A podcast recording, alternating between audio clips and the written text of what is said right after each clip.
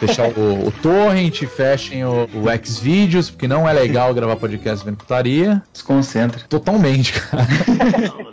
é que hoje tem um participante que ele não está aqui com a gente, que é o Ícaro. O Ícaro é o tipo de cara que, quando você menos espera, você começa a ouvir um eco. Aí você fala, velho, onde que você tá? Aí ele, eu tô no banheiro. Quando não tá jogando videogame, né? Como eu já tô gravando, eu obviamente vou botar isso no, no podcast, então. Ótimo. Um beijo pro Ícaro, tá? Que não tá participando aí com a gente, que provavelmente deve estar jogando Destiny. Cagão! Hoje não tá com a gente, mas um beijo pro menino. Bom, vamos começar a gravar então? One, two, three, four. Somebody, somebody put something in my drink. Somebody. Welcome to Bonus Stage.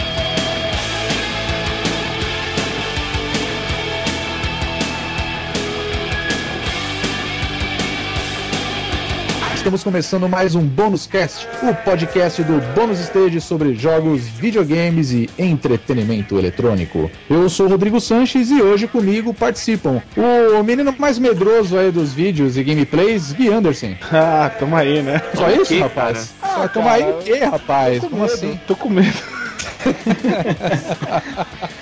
Tô com medo, então toma aí. Então toma aí, né? A gente fala pouco pra sair leso, né? Tá certo. O nosso comunistinha aqui do Bônus Stage, Pedro Zambada. E aí, galera? Vocês já estão começando a fazer a revolução do medo aí? Quero ver se essa revolução aí que você tá falando, mas. Mas, né? É, vamos que vamos, né? Hoje nós temos um convidado especial. Estou aqui com o André Bach do Meia Lua pra Frente Soco. André, seja muito bem-vindo ao Bônus Cast.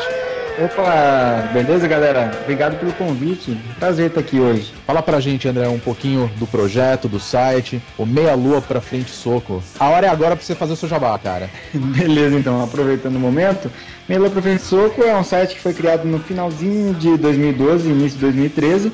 Começou como um podcast de games e, e cultura pop e acabou se multiplicando. Hoje são cinco podcasts diferentes, um sobre games e cultura pop, outro Costelas Hidromel sobre mitologia, é, um de notícias bizarras que é o Paperboy, o Contos Sonoros, que é de literatura, o Meia Lua Drops, que são um mini podcast de 10 minutos, e aí o, o Meia Lua Frente Soco, que era o podcast inicial, se transformou no Meia Lua Cast, então, que é o, continua sendo de games e cultura pop, né?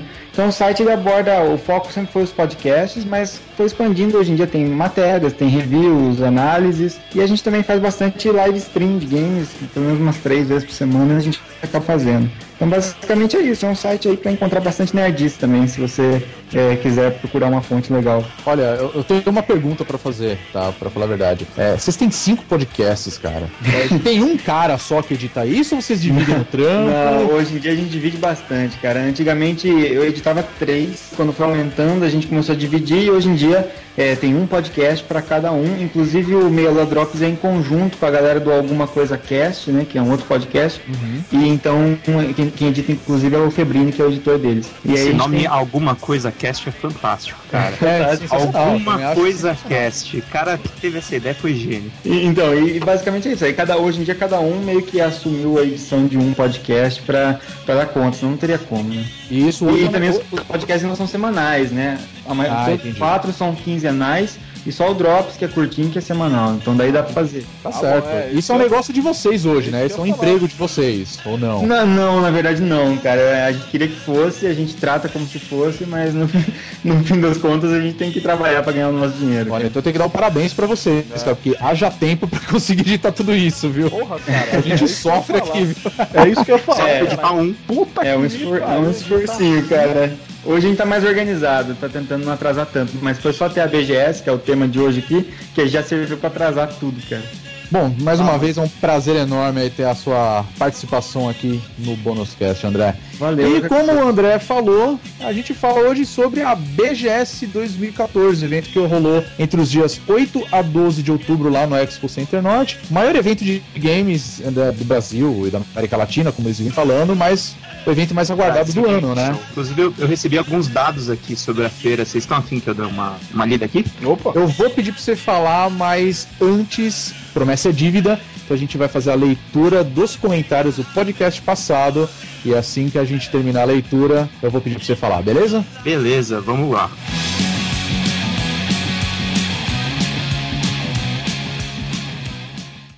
Email my people.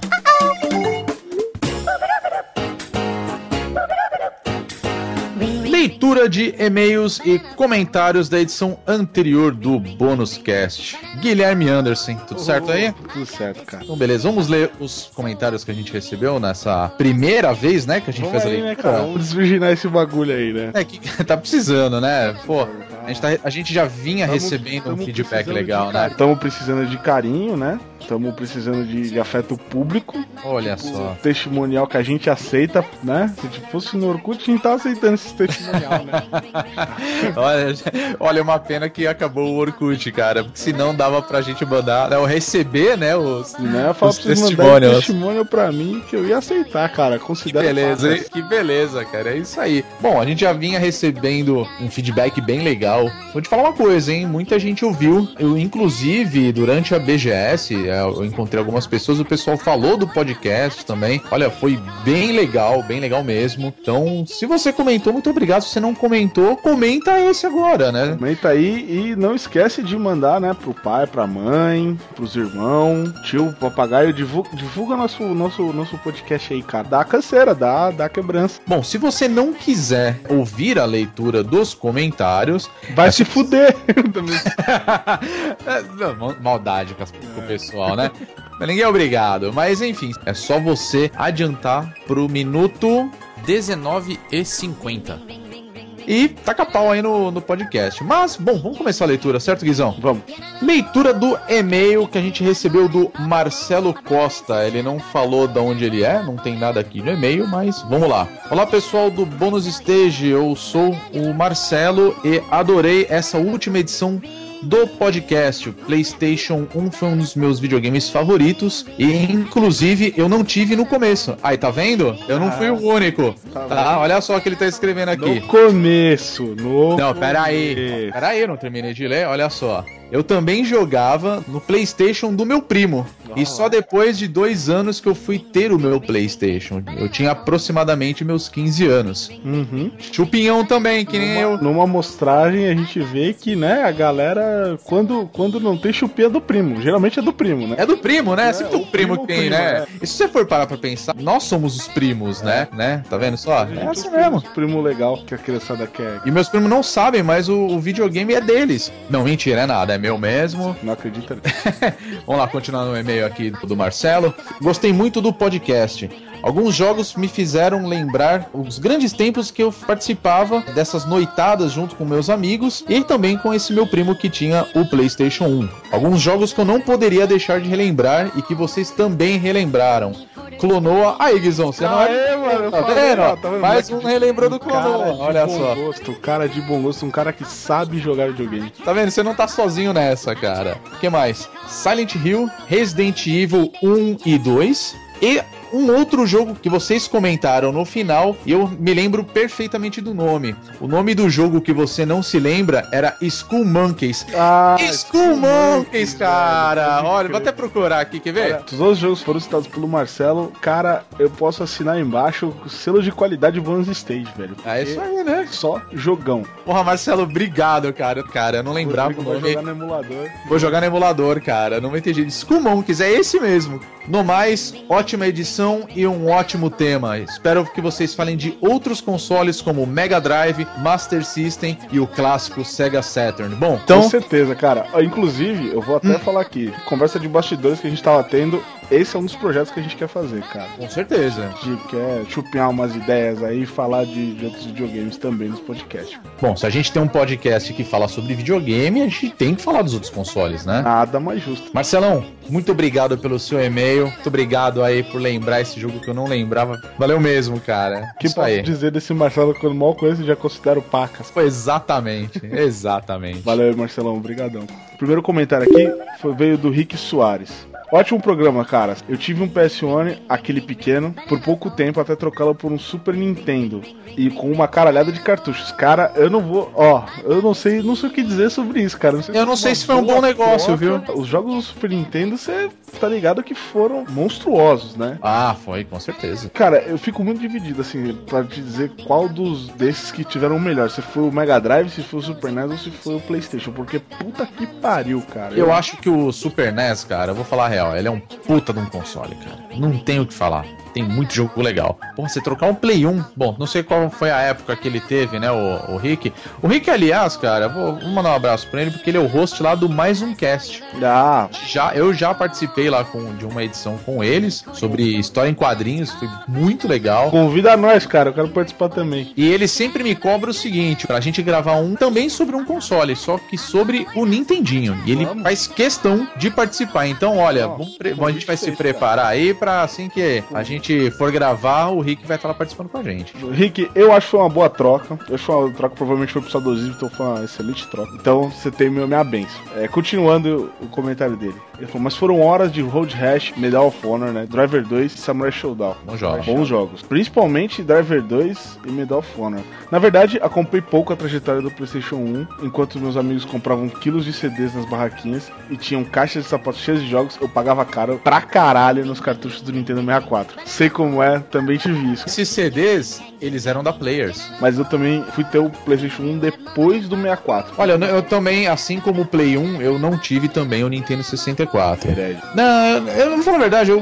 bom, eu sempre preferi o, o Play 1, né? Mas enfim, o, o 64 também tinha ótimos jogos, Aí né? eu, mano, gastei litros também no, no 64, cara. Abraço a todos e parabéns pelo excelente episódio. Pô, cara, muito obrigado. Continua ouvindo aí e, pô, tá convidadíssimo pra gravar aí com a gente. Vou fazer uma propaganda pro cara também, né? Né, pô. Nada mais justo. Ouçam lá o mais um cast. Faz tempo que eles não soltam um podcast, mas é sempre muito legal, sempre com ótimo bom humor. Os caras estão sempre falando de assuntos engraçadíssimos, por sinal. Vale muito a pena. Vamos Procura lá depois. Vamos botar o link no post pra eles também. Um linkzinho do mais um cast. Próximo comentário é do André Vasconcelos. Fala amigos, gostei muito de saber que vocês voltaram com o bônus cast. Aê, que maravilha! Põe as crianças pra cantar aí, cara. Ê, Lelê!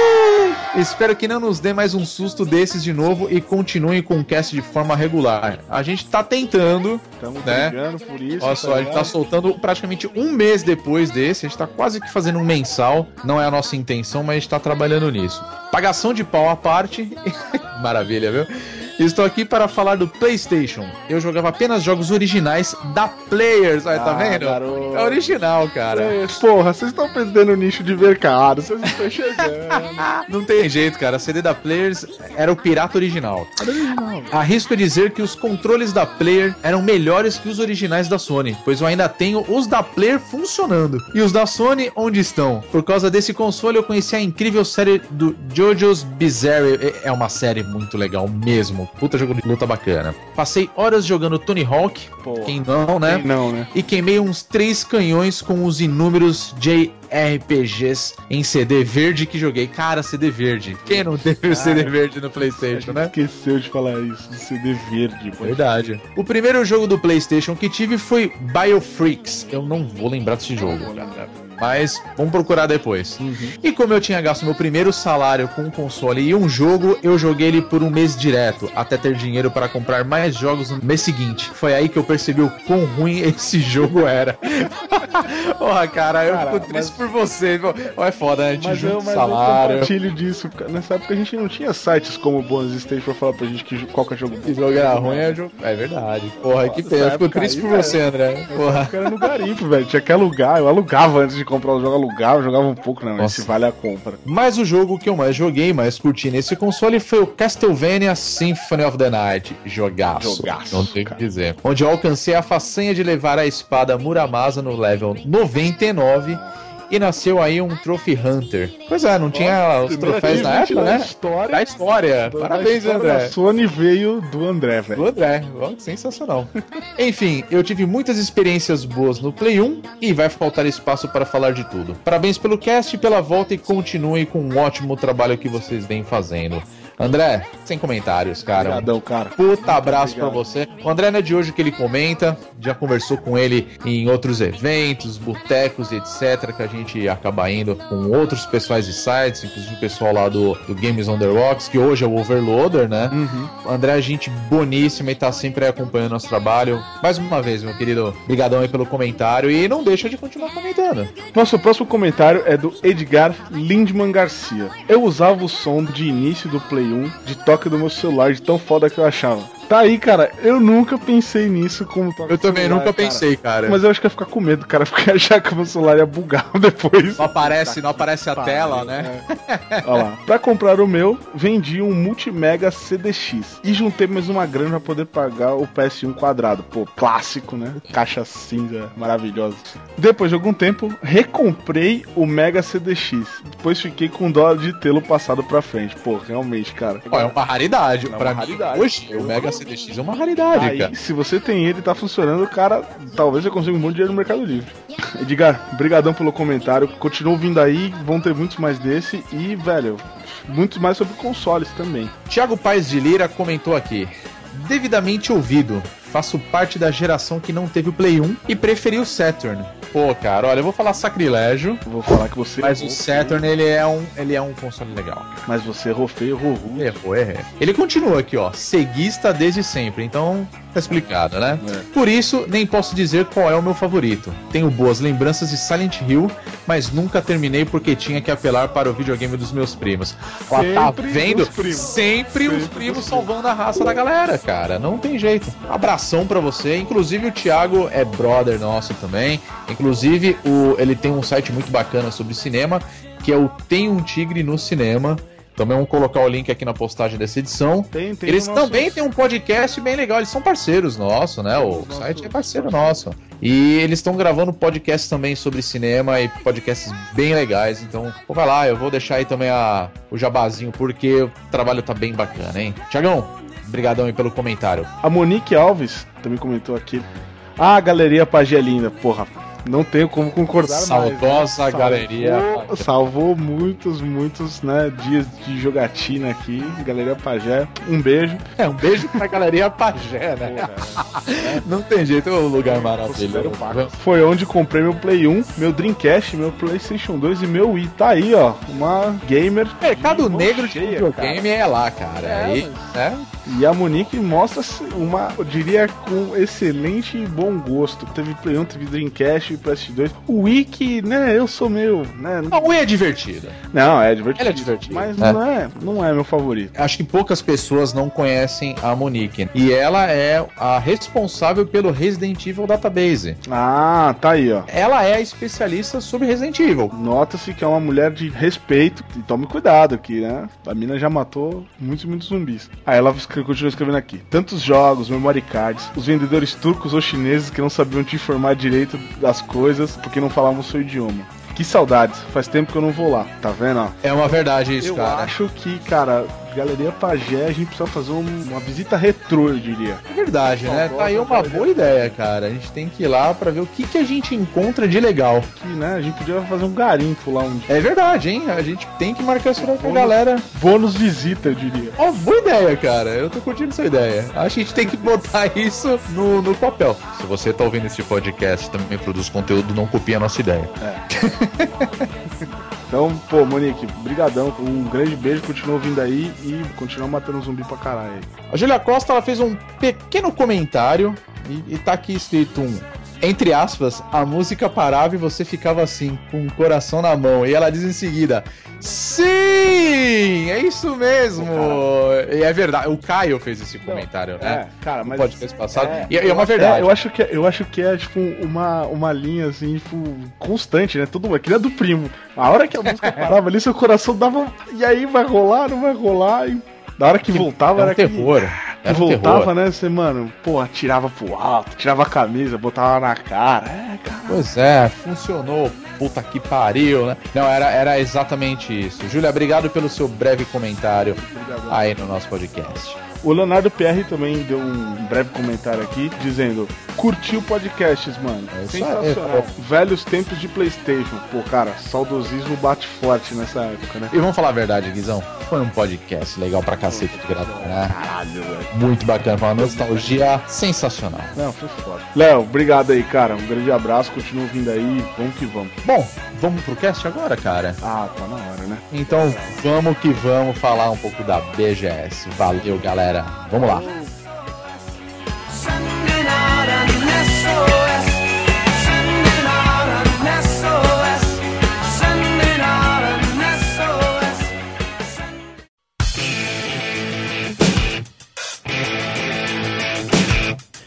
BGS 2014, como a gente falou no início do podcast, o maior evento da América Latina, né? Um evento de games, né?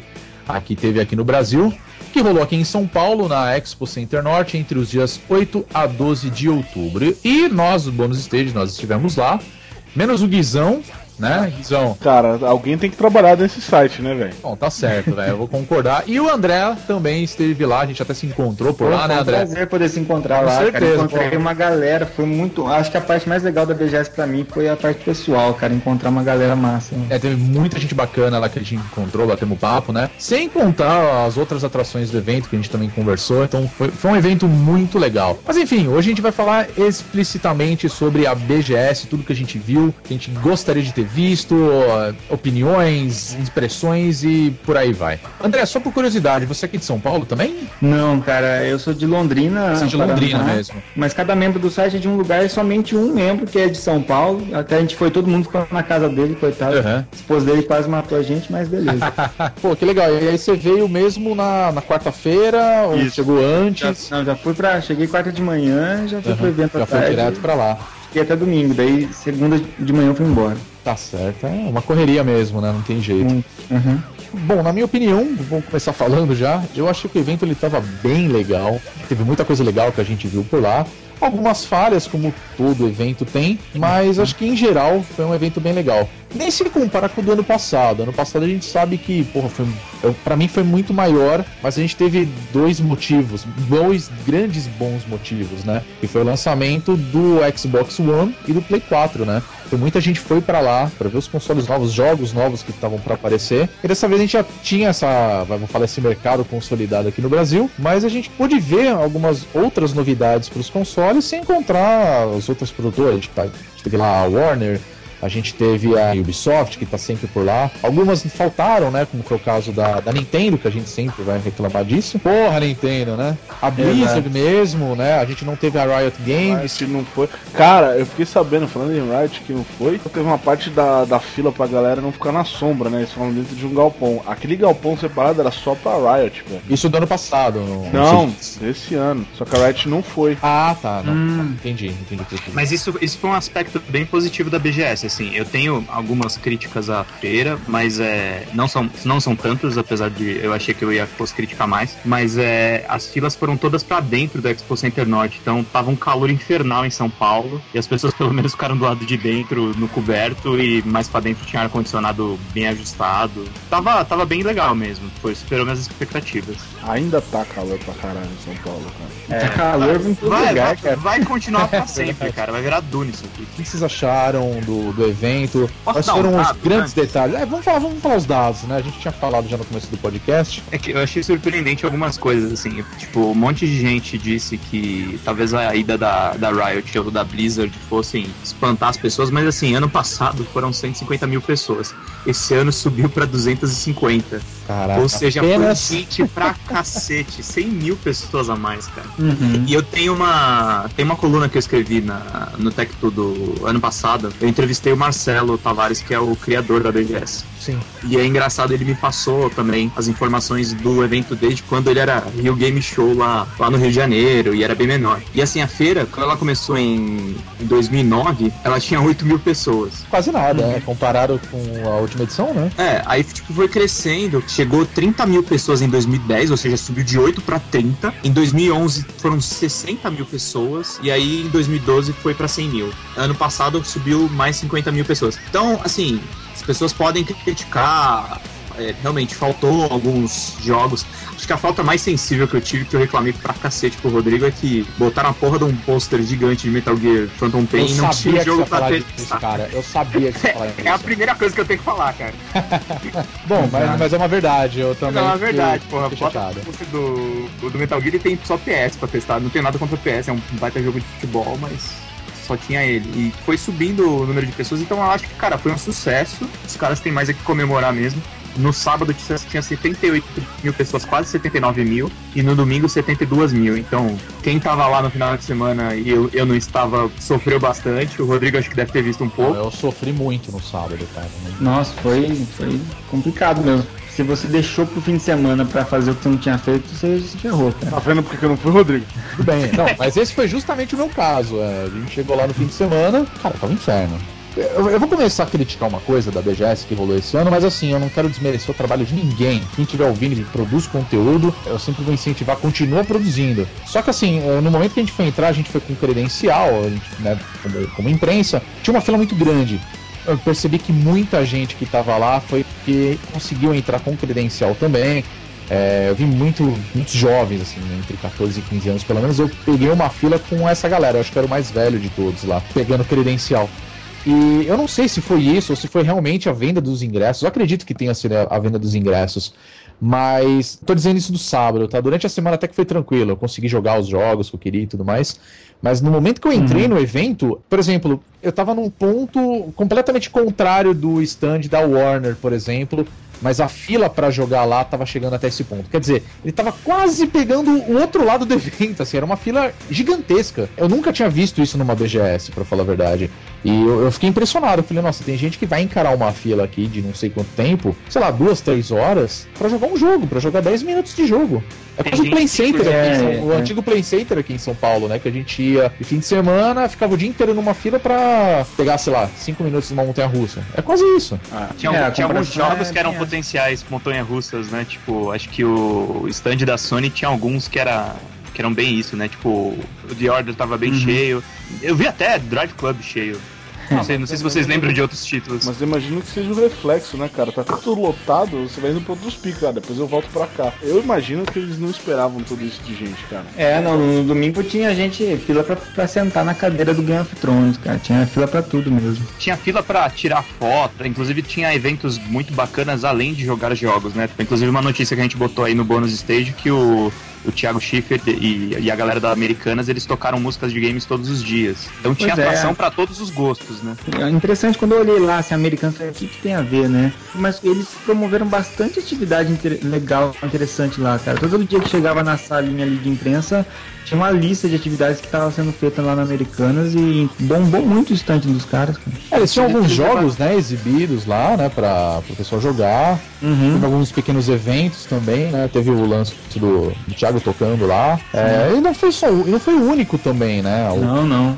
eu não Levaram sei até o Ed Boon, cara. Pois é, inclusive, né, a gente tem que falar isso. A gente teve a oportunidade de conhecer o, o Ed Boon. Infelizmente, nós não conseguimos entrevistá-lo. Nós também não, cara. Né, foi muito difícil, foi, foi muito procurado. Porra, Ele né, era porra, muito concorrido, cara. muito concorrido, né? À toa, o cara é o criador do Mortal Kombat, né? Então era. Eu acho que foi. o- Das pessoas ali, acho que ele foi a grande atração, sem dúvida alguma, né? Mas a gente entrevistou o Peter Wise, que é um dos produtores do, do jogo Shadow of Shadow of Mordor, né? A gente já tá até inclusive com o Pedro ó, entrevistando ele lá, gente. Só. Bom, inglês postar. péssimo no inglês horrível.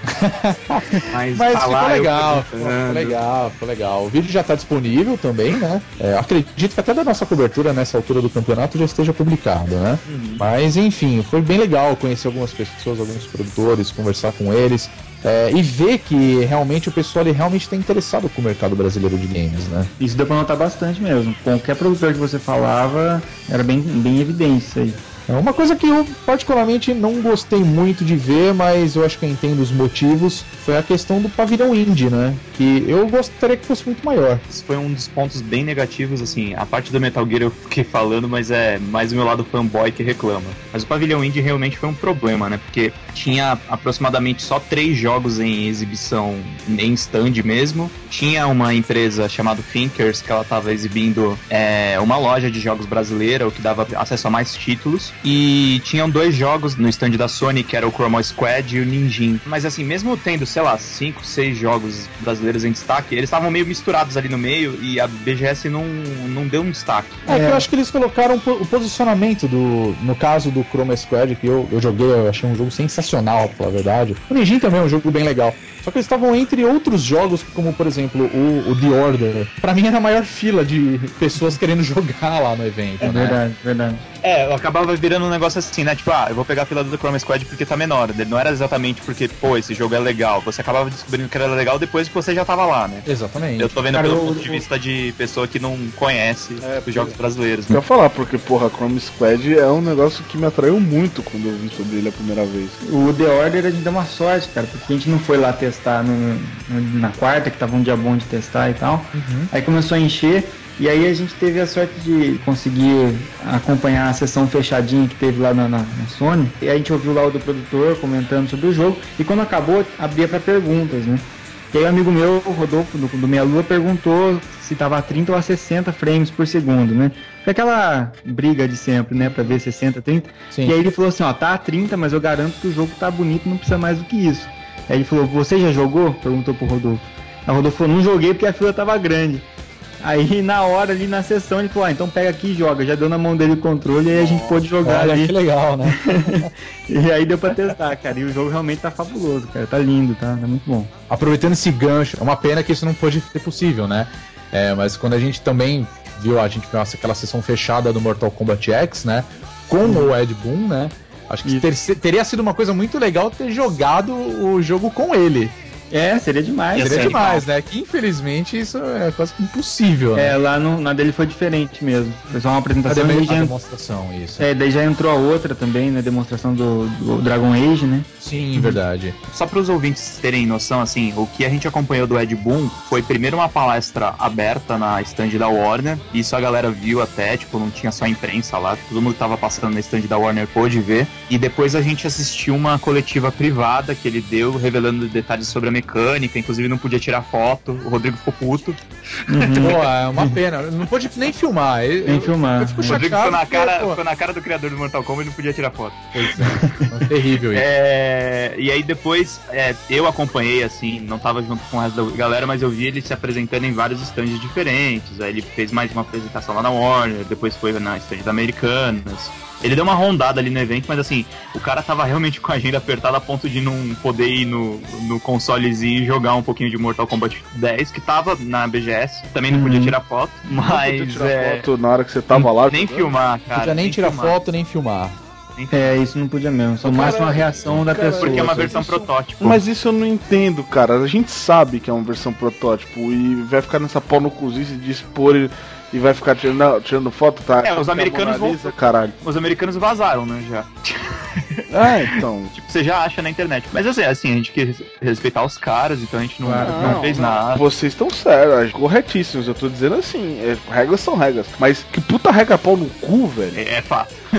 Tipo, o cara, tá, o cara tá expondo num bagulho, velho, que, que, tipo, vai ter imprensa e ele vai ficar. Não, não pode tirar foto. Tipo, mano, é só falar, é uma versão protótipo. Beleza, o cara lá que vai tirar foto vai falar, isso aqui é uma versão protótipo. Bota no texto, bota no- na É. legenda, bota em tudo quanto é canto, ó. Não é definitivo, não achem que o jogo é isso e pronto, né? Tipo aqueles filmes que você baixa na internet. É, não é, e não é- nem não- saiu no cinema ainda, tem aquele negócio for exhibition only. No meio, no, naquele, naquele pedacinho da. Bem embaixo da, do vídeo. É. Só que, pô, você- você- a galera cria a legenda, você nem lê, tá ligado?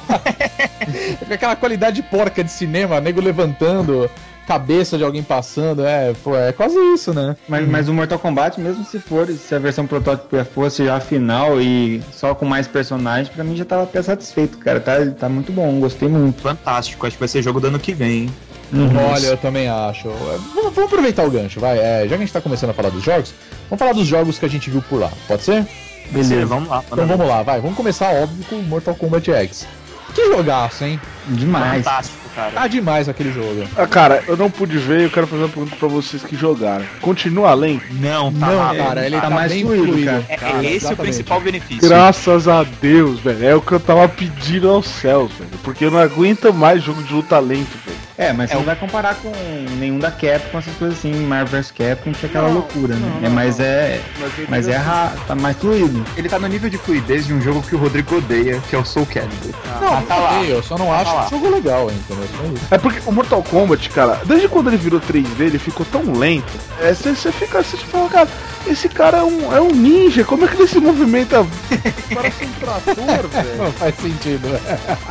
Não faz todo sentido isso, É tipo, é tipo a mesma cagada que fizeram com Dragon Ball. Até o Dragon Ball do Playstation que a gente citou no que o Icaro citou, era perfeito. Era uma- um bagulho rápido, não sei o que. Virou 3D ficou uma merda. Naruto também, Naruto do Play 2 era sensacional, velho. Eu, eu ficava até com dor de cabeça, de tão rápido que era. Ficou 3D, ficou uma bosta. Então, mano, se é pra deixar o jogo uma bosta lento, não faz 3D, caralho. Sabe? Bom, mas se é assim, você tem que. Já viu o Sonic 3D, o primeiro 3D que saiu do Sonic? Que era aquela abertura tosca dele correndo. Eu falo, não, esse não é o Sonic correndo. velho. com a baleia? Não, não, antigão, é de Mega Drive ainda. A baleia era bom. O duro é aquele Tá Sonic 3D Blast lá. Isso, esse aí. Ah, Ele é. vem andando assim, cara, pra um lado, pro outro. É, É horrível. isométrico, horrível. horrível.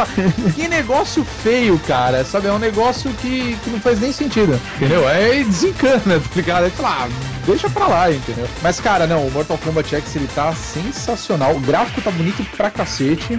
É, até durante a exibição eles mostraram aquele esquema que você pode escolher entre três formas de jogos, se eu não me engano, né? É, exatamente. E eu achei aquilo bem legal também, pela verdade. É, altera bastante a o gameplay, né? A gente até um amigo, amigo meu escolheu uma forma ruim lá e se deu mal. Depois escolheu o mesmo carinha com outra forma e se deu bem, porque daí já tava mais acostumado com a jogabilidade, né? Se o cara curte mais jogar à distância ou mais próximo, né? Ele eles botaram uma coisa mais legal agora, que assim, você seleciona um lutador e na verdade eles são três. E aí não é só um estilo armado e um desarmado. Cada lutador tem um combo, estilos de golpes diferentes.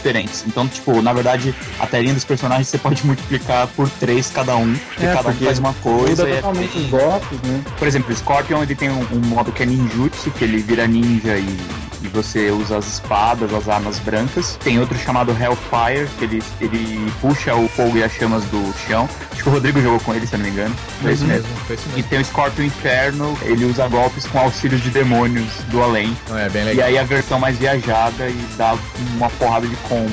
Mas Eu falo que eles puxaram isso do Injustice, né? E você consegue pegar algumas coisas do cenário, Uhum. né? Por É exemplo, fantástico. tem uma parte que eu tava jogando que era num cenário. Era um cenário com de árvores, não uma floresta. E a E- Floresta da Neve da, do trailer, Isso, é? exa- isso, exatamente. É é exatamente esse cenário. E aí ele possibilitava você pegar um, um tronco, cara, e pegar e jogar, sabe? Quebrar aquilo no, no personagem. Ou então saltar, né? Usar como apoio a árvore pra dar um pulo Isso, umas meu, coisas assim. Bem legal. Muito legal isso, isso foi muito É. bacana. É por um, por um acaso esse cenário é o do Sub-Zero, então tipo é um cenário propício pra ninja, entendeu? Você Sim. lá ficar pulando as árvores, você usa tronco, é bem customizado. Então é, é um jogo que tem mais cara, os personagens têm mais cara, não é aquele negócio tipo é um lutador que é um molde diferente pra cada um, sabe? Sim, sim. Bom, outros jogos que a gente viu, vamos segmentar, a gente tá falando da Warner, a gente viu o Shadow of Mordor, né, que já foi lançado também. Bem também tá um jogo bem legal, a Que jogo, demonstração. Que jogo. Que jogo, né? Você tá jogando, né, Guizão? Pra caralho. Foi a maior crítica que eu fiz no mês das eleições. Eu sozinho matei mais de 300 jogos. Os caras só tinham que votar direito e os caras me elegem de novo uma pá de babaca aí que era pra estar fora. Eu gostei dessa sua comparação com, com jogo e política. eu só eu tava salvando o. Mordor. Os caras só tinham que salvar o Brasil, velho. Eu sozinho matei 300 jogos. Lá, porra. Esse é Visão um para tirar que- esses petistas do poder. É, é. Geral, velho. Eu vou matar todo mundo nessa merda. É, Esse é um jogo que se, se não tivesse sido lançado ainda e a gente só tivesse visto as demonstrações e, e ter feito muito sucesso na BGS, né? Mas como algumas pessoas já tinham já estavam jogando, inclusive, aí foi legal pra, pra conhecer um pouquinho, né? A opinião do Peter lá, que era um dos produtores, mas é, não chamou tanto a atenção porque já tava rodando, a pessoa já tava jogando, já tinha saído alguns gameplays, é, lives, né? Mas é um puta jogo, cara. Ah, é um Cara, jogaço. E uma coisa que eu gostei até por conta da, da conversa que a gente teve com ele é que a, a preocupação de, de ter a, a versão traduzida pra nós. É, a A localização. localização, né? Mostra que tem preocupação dos caras com o Brasil, né? Dá uma. Dá, Sim, dá- verdade. faz um trabalho esforçado.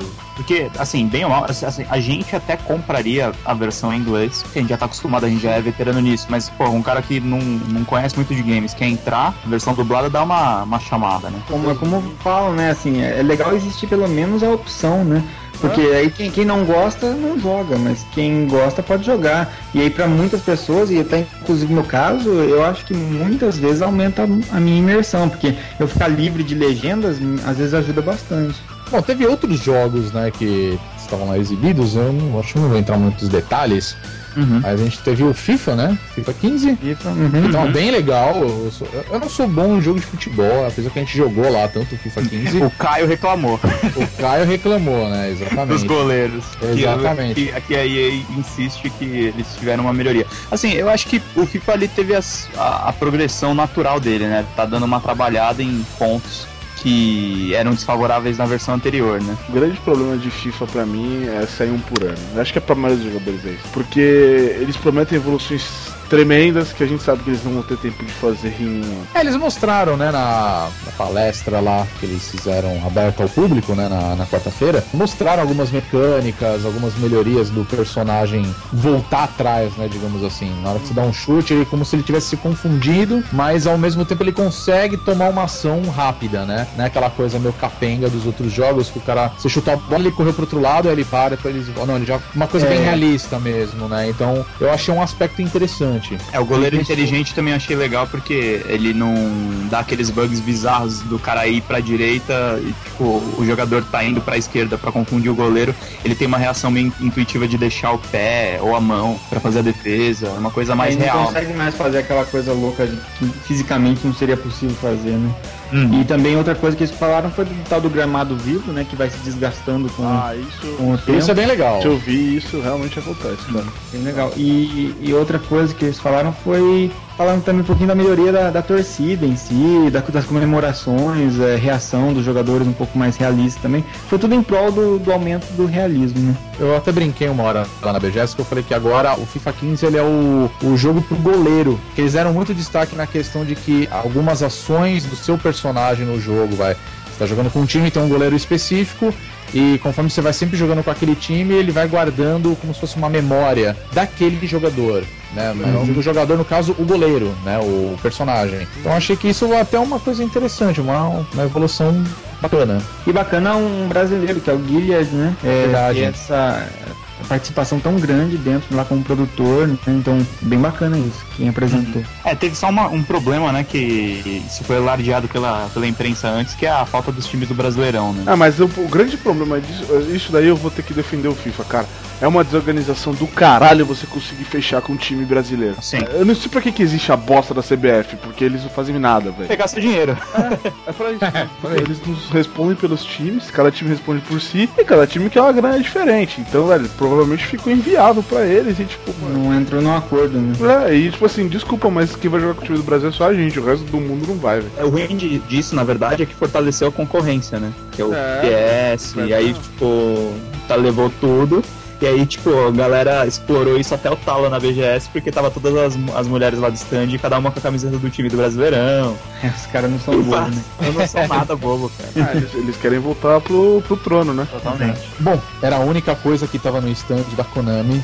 Pra todos nós, total. principalmente do, do Pedro, né? Tava chorando ali na graminha, Na graminha ali querendo jogar Metal Gear, né? né? Mas, olha, eu não sei o porquê, eu não, eu não entendo absolutamente nada de jogo de futebol. Jogar comigo é, é pedir pra ganhar.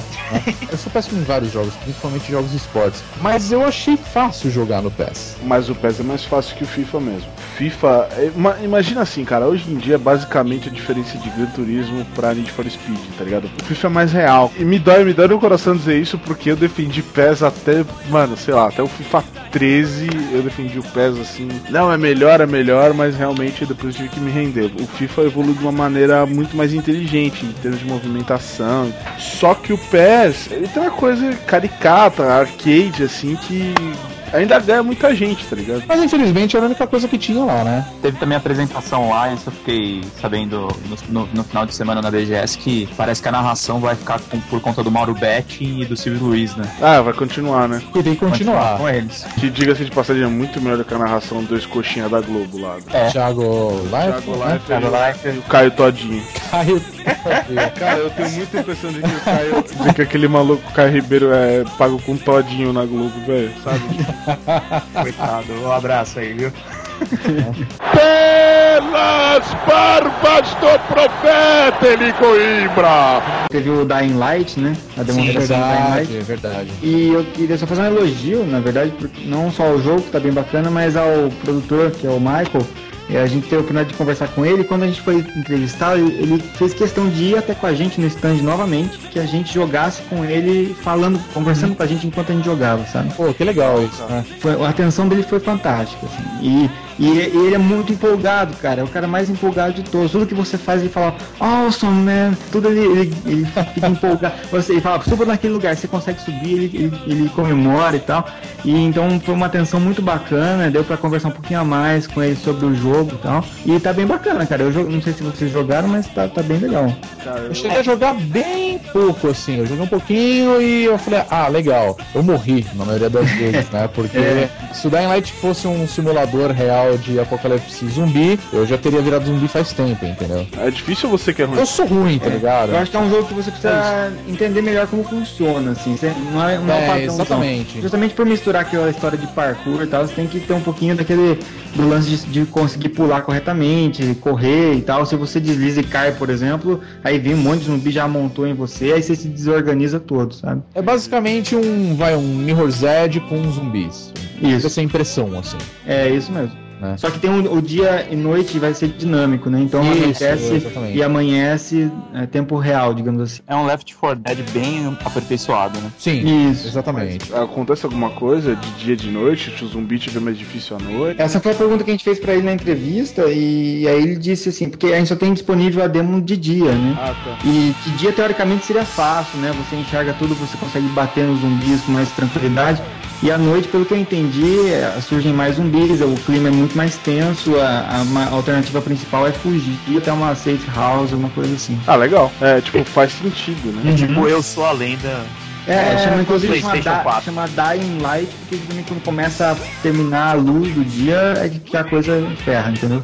Ah, outro jogo que teve lá na da Warner, mas a gente até viu a demonstração, foi o Dragon Age Inquisition, né? Ele tá bem diferente daquilo tudo que já é a série Dragon Age. É, não é um Dragon Age 3, né? Mas ele é um, um- vai, um spin-off, né? Do jogo.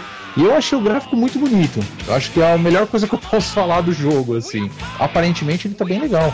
Sim, eu olhei também e achei que parece que deu uma ampliada assim no, no, no jogo, no gameplay e tal. Mas eu, eu nunca acompanhei muito Dragon Age, então eu fiquei meio bolando. É, cara, eu também acompanhei muito pouco Dragon Age, mas as pessoas que eu conheço que viram esse trailer ficaram super empolgadas. Joguei muito pouco o primeiro Dragon Age, eu joguei um bocado, assim, é que uma hora eu enjoei, eu cansei, que foi o Origin, né, o Dragon Age Origin. Eu achei legal, eu achei interessante o jogo, ele tem aquela pegada RPG mesmo, de você montar o seu personagem. Então assim, eu percebi que ele tem todos esses elementos, só que ele tá com uma, um visual muito mais bonito, né, tá uma coisa muito mais atrativa nesse quesito, né. Aí parece um sistema de estratégia bem robusto, assim, de você poder pausar ali na hora do combate e dar ordens, né, pros companheiros e tal. É, e trocar o personagem que você tá jogando ali na hora. E isso eu também achei uma coisa bem interessante, né? Uhum. Não é nada inovador, mas é uma coisa bem legal. Eu achei bem interessante ver isso daí.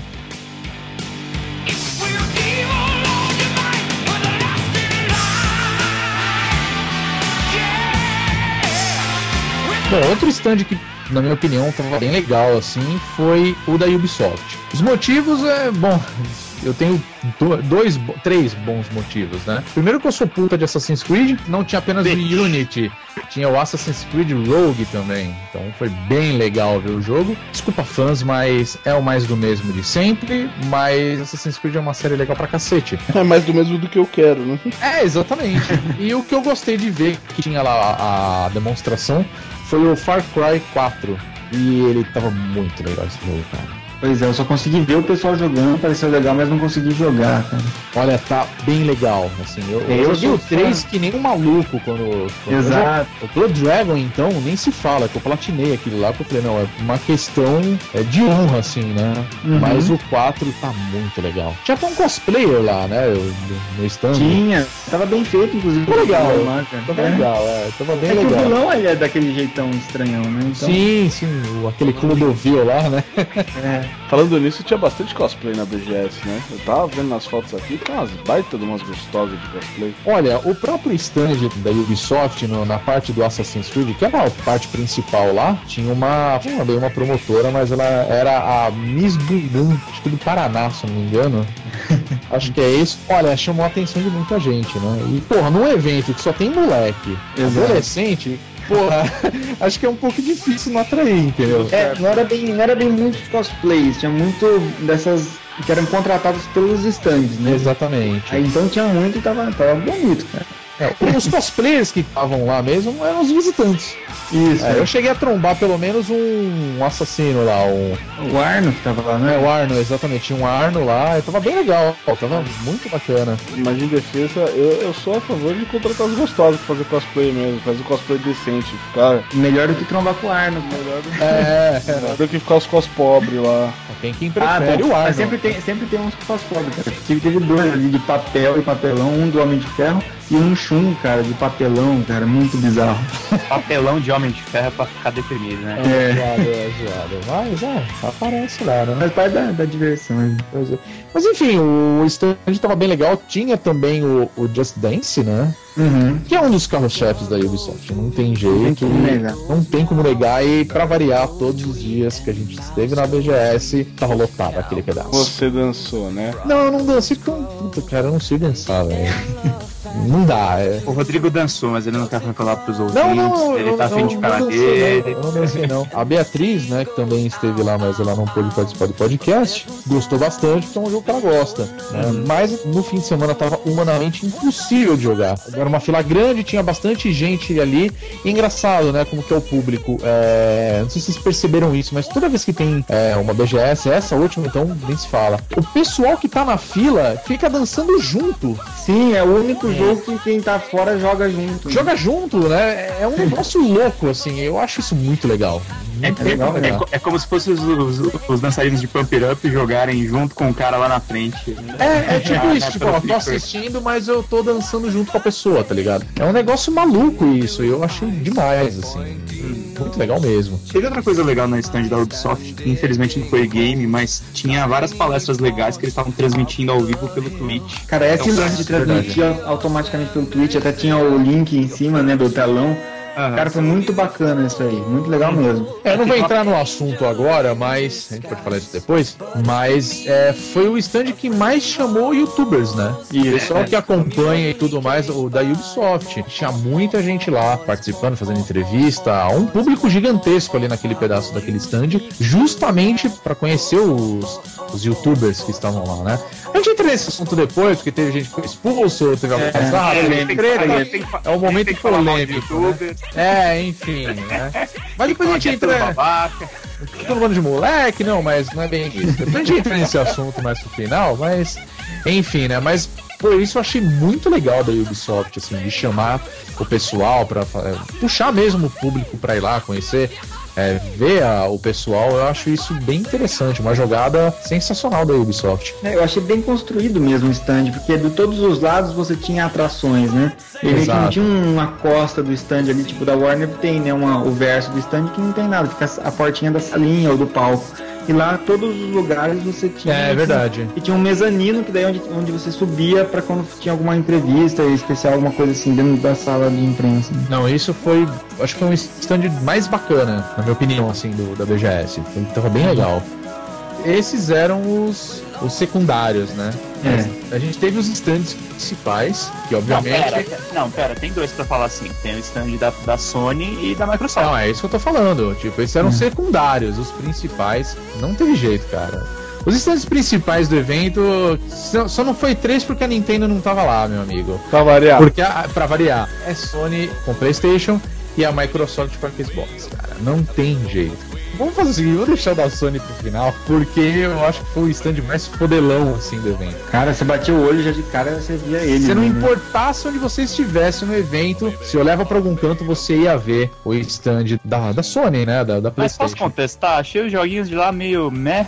Não, tinha coisa legal, mas. Então falando, mas a construção do stand, aquele telão Ah, sim, curvo né? gigante ali. Sim, não, aquilo foi, porra, tava muito legal. Tava fantástico. né? Mas enfim, é, vamos falar da, da Microsoft ali com o Xbox. Eu achei fraco. Eu não sei se foi a mesma impressão de vocês. Ah, foi a mesma. Também. É a mesma? Eu eu não sei, porque assim, Eu gostei, cara. Não, eu também gostei. Tinha uns jogos legais, mas assim, quais eram os grandes jogos que estavam lá no stand da Xbox? Era o Forza Horizon 2 E o Sunset e o Overdrive. Sunset Overdrive, mais nada. Pera aí, mas pera aí. Forza tá. Que jogo espetacular. Então, Fantástico, tá maravilhoso, maravilhoso. Que jogo foda. É, olha, eu não dava nada pra Forza Horizon, o novo Forza Horizon. Puta que me pariu, me fez morder a língua com força. né? Forza. Força! que piada ruim, vamos lá.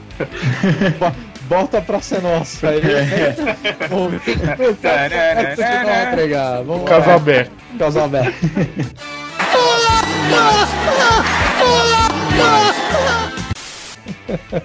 O Forza Horizon tá, o 2 tá muito foda, tá muito foda mesmo.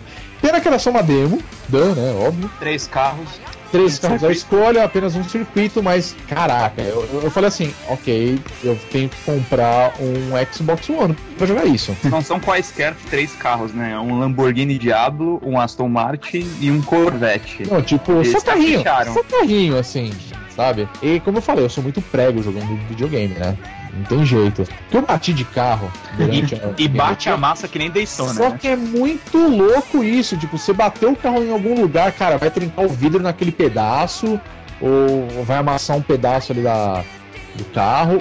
Cara, que sensacional isso, eu achei demais. Você tá ligado que ele. Eu ouvi dizer isso, eu não sei se é verdade. Se você compra o direito, por exemplo, da Fiat pra ter os carros da Fiat no seu jogo, se eles não forem amassar, o preço é X. Se eles forem amassar, o preço é o dobro. Peraí, não entendi. Você comprou os direitos de exibir o- os carros, por exemplo, da Fiat no seu jogo. Ah, Ah, Se a eles não produtora. forem amassar, é, eles têm um preço. Se eles forem amassar, o preço é o dobro. Olha, É. por isso que muito carro não amassa, né? Não sabia, exatamente. achei que era preguiça dos caras, mas parece que não, parece que é falta de grana. Não, é, olha só, Agora, eu cara. não sei se isso é verdade. Olha, eu não duvido não, viu? É um rumor. Eu até acredito que isso seja verdade. É porque eu, como leigo em jogo de carro de corrida, eu gosto de ver os carros amassando, cara. Esse negócio de ah, é simulação real, tal, Gran Turismo, mas o carro não amassa, eu sempre fico puto, cara. Eu não sei porquê, mas eu, eu gosto de ver o carro amassar. Eu acho legal ver esses carros feitos de titânio, sabe? É, é muito louco. Porque Não, eu não acho- acho explicação, legal. cara. Aí, aí que tá, né? Por isso que eu gosto tanto de GTA, porque eu gosto muito de pegar o cara de lado, tá ligado? Com o carro assim, tal! Cobrar nada. Não, mas o jogo tá sensacional, tá? É, compa- comparado, comparado com o Drive Club que tava no stand da Sony, é. Chega a ser até covarde a comparação, né? Drive Club a gente também, eh, na hora de escolher essas linhas lá, cara, eu devia ter escolhido outro, escolhi o do Drive Club e fui assistir o- os features novos que eles queriam trazer, que até eram interessantes, era a questão climática, que eles estavam adicionando o clima real, assim, você começa a nevar, tem níveis de intensidade de neve, de chuva, o que visualmente é lindo. E como e também a parte de fotografar, que tá tendo muito, tá muito na moda, né? Você conseguir pausar e fotografar o que você quiser do ângulo que você quiser e publicar. Parte social. Mas é, apesar disso e da beleza gráfica, do resto, assim, eu joguei um pouquinho, enjoei, não, não me chamou atenção não. É, é, é, eu conversei com um produtor do outro Drive Club e, tipo, os caras fizeram, pegaram imagem da NASA pra fazer os cenários, fizeram um monte de tractana e, pelo visto, os reviews, assim, a impressão das pessoas da BGS não é tão favorável mesmo. Não, o Porque eles jogo esqueceram de fazer o arroz e feijão, né? Isso, Ah. acho que foi isso. Exatamente, o jogo tá bonito pra cacete, isso não tem nem o que dizer.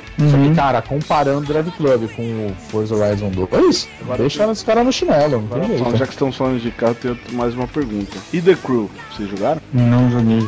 Não joguei. O The Crew, na verdade, eu joguei no ano passado lá na BGS. Que tinha lá, mas eu joguei um pouquinho no ano passado. Esse ano nem. eu- Eu passei um pouco longe. Falei assim, ah, ok, não vou passar não. Ele parece ser muito bonito também. Acho que de jogos de corrida que tinham lá, o Forza Horizon ele deu um pau assim em todos.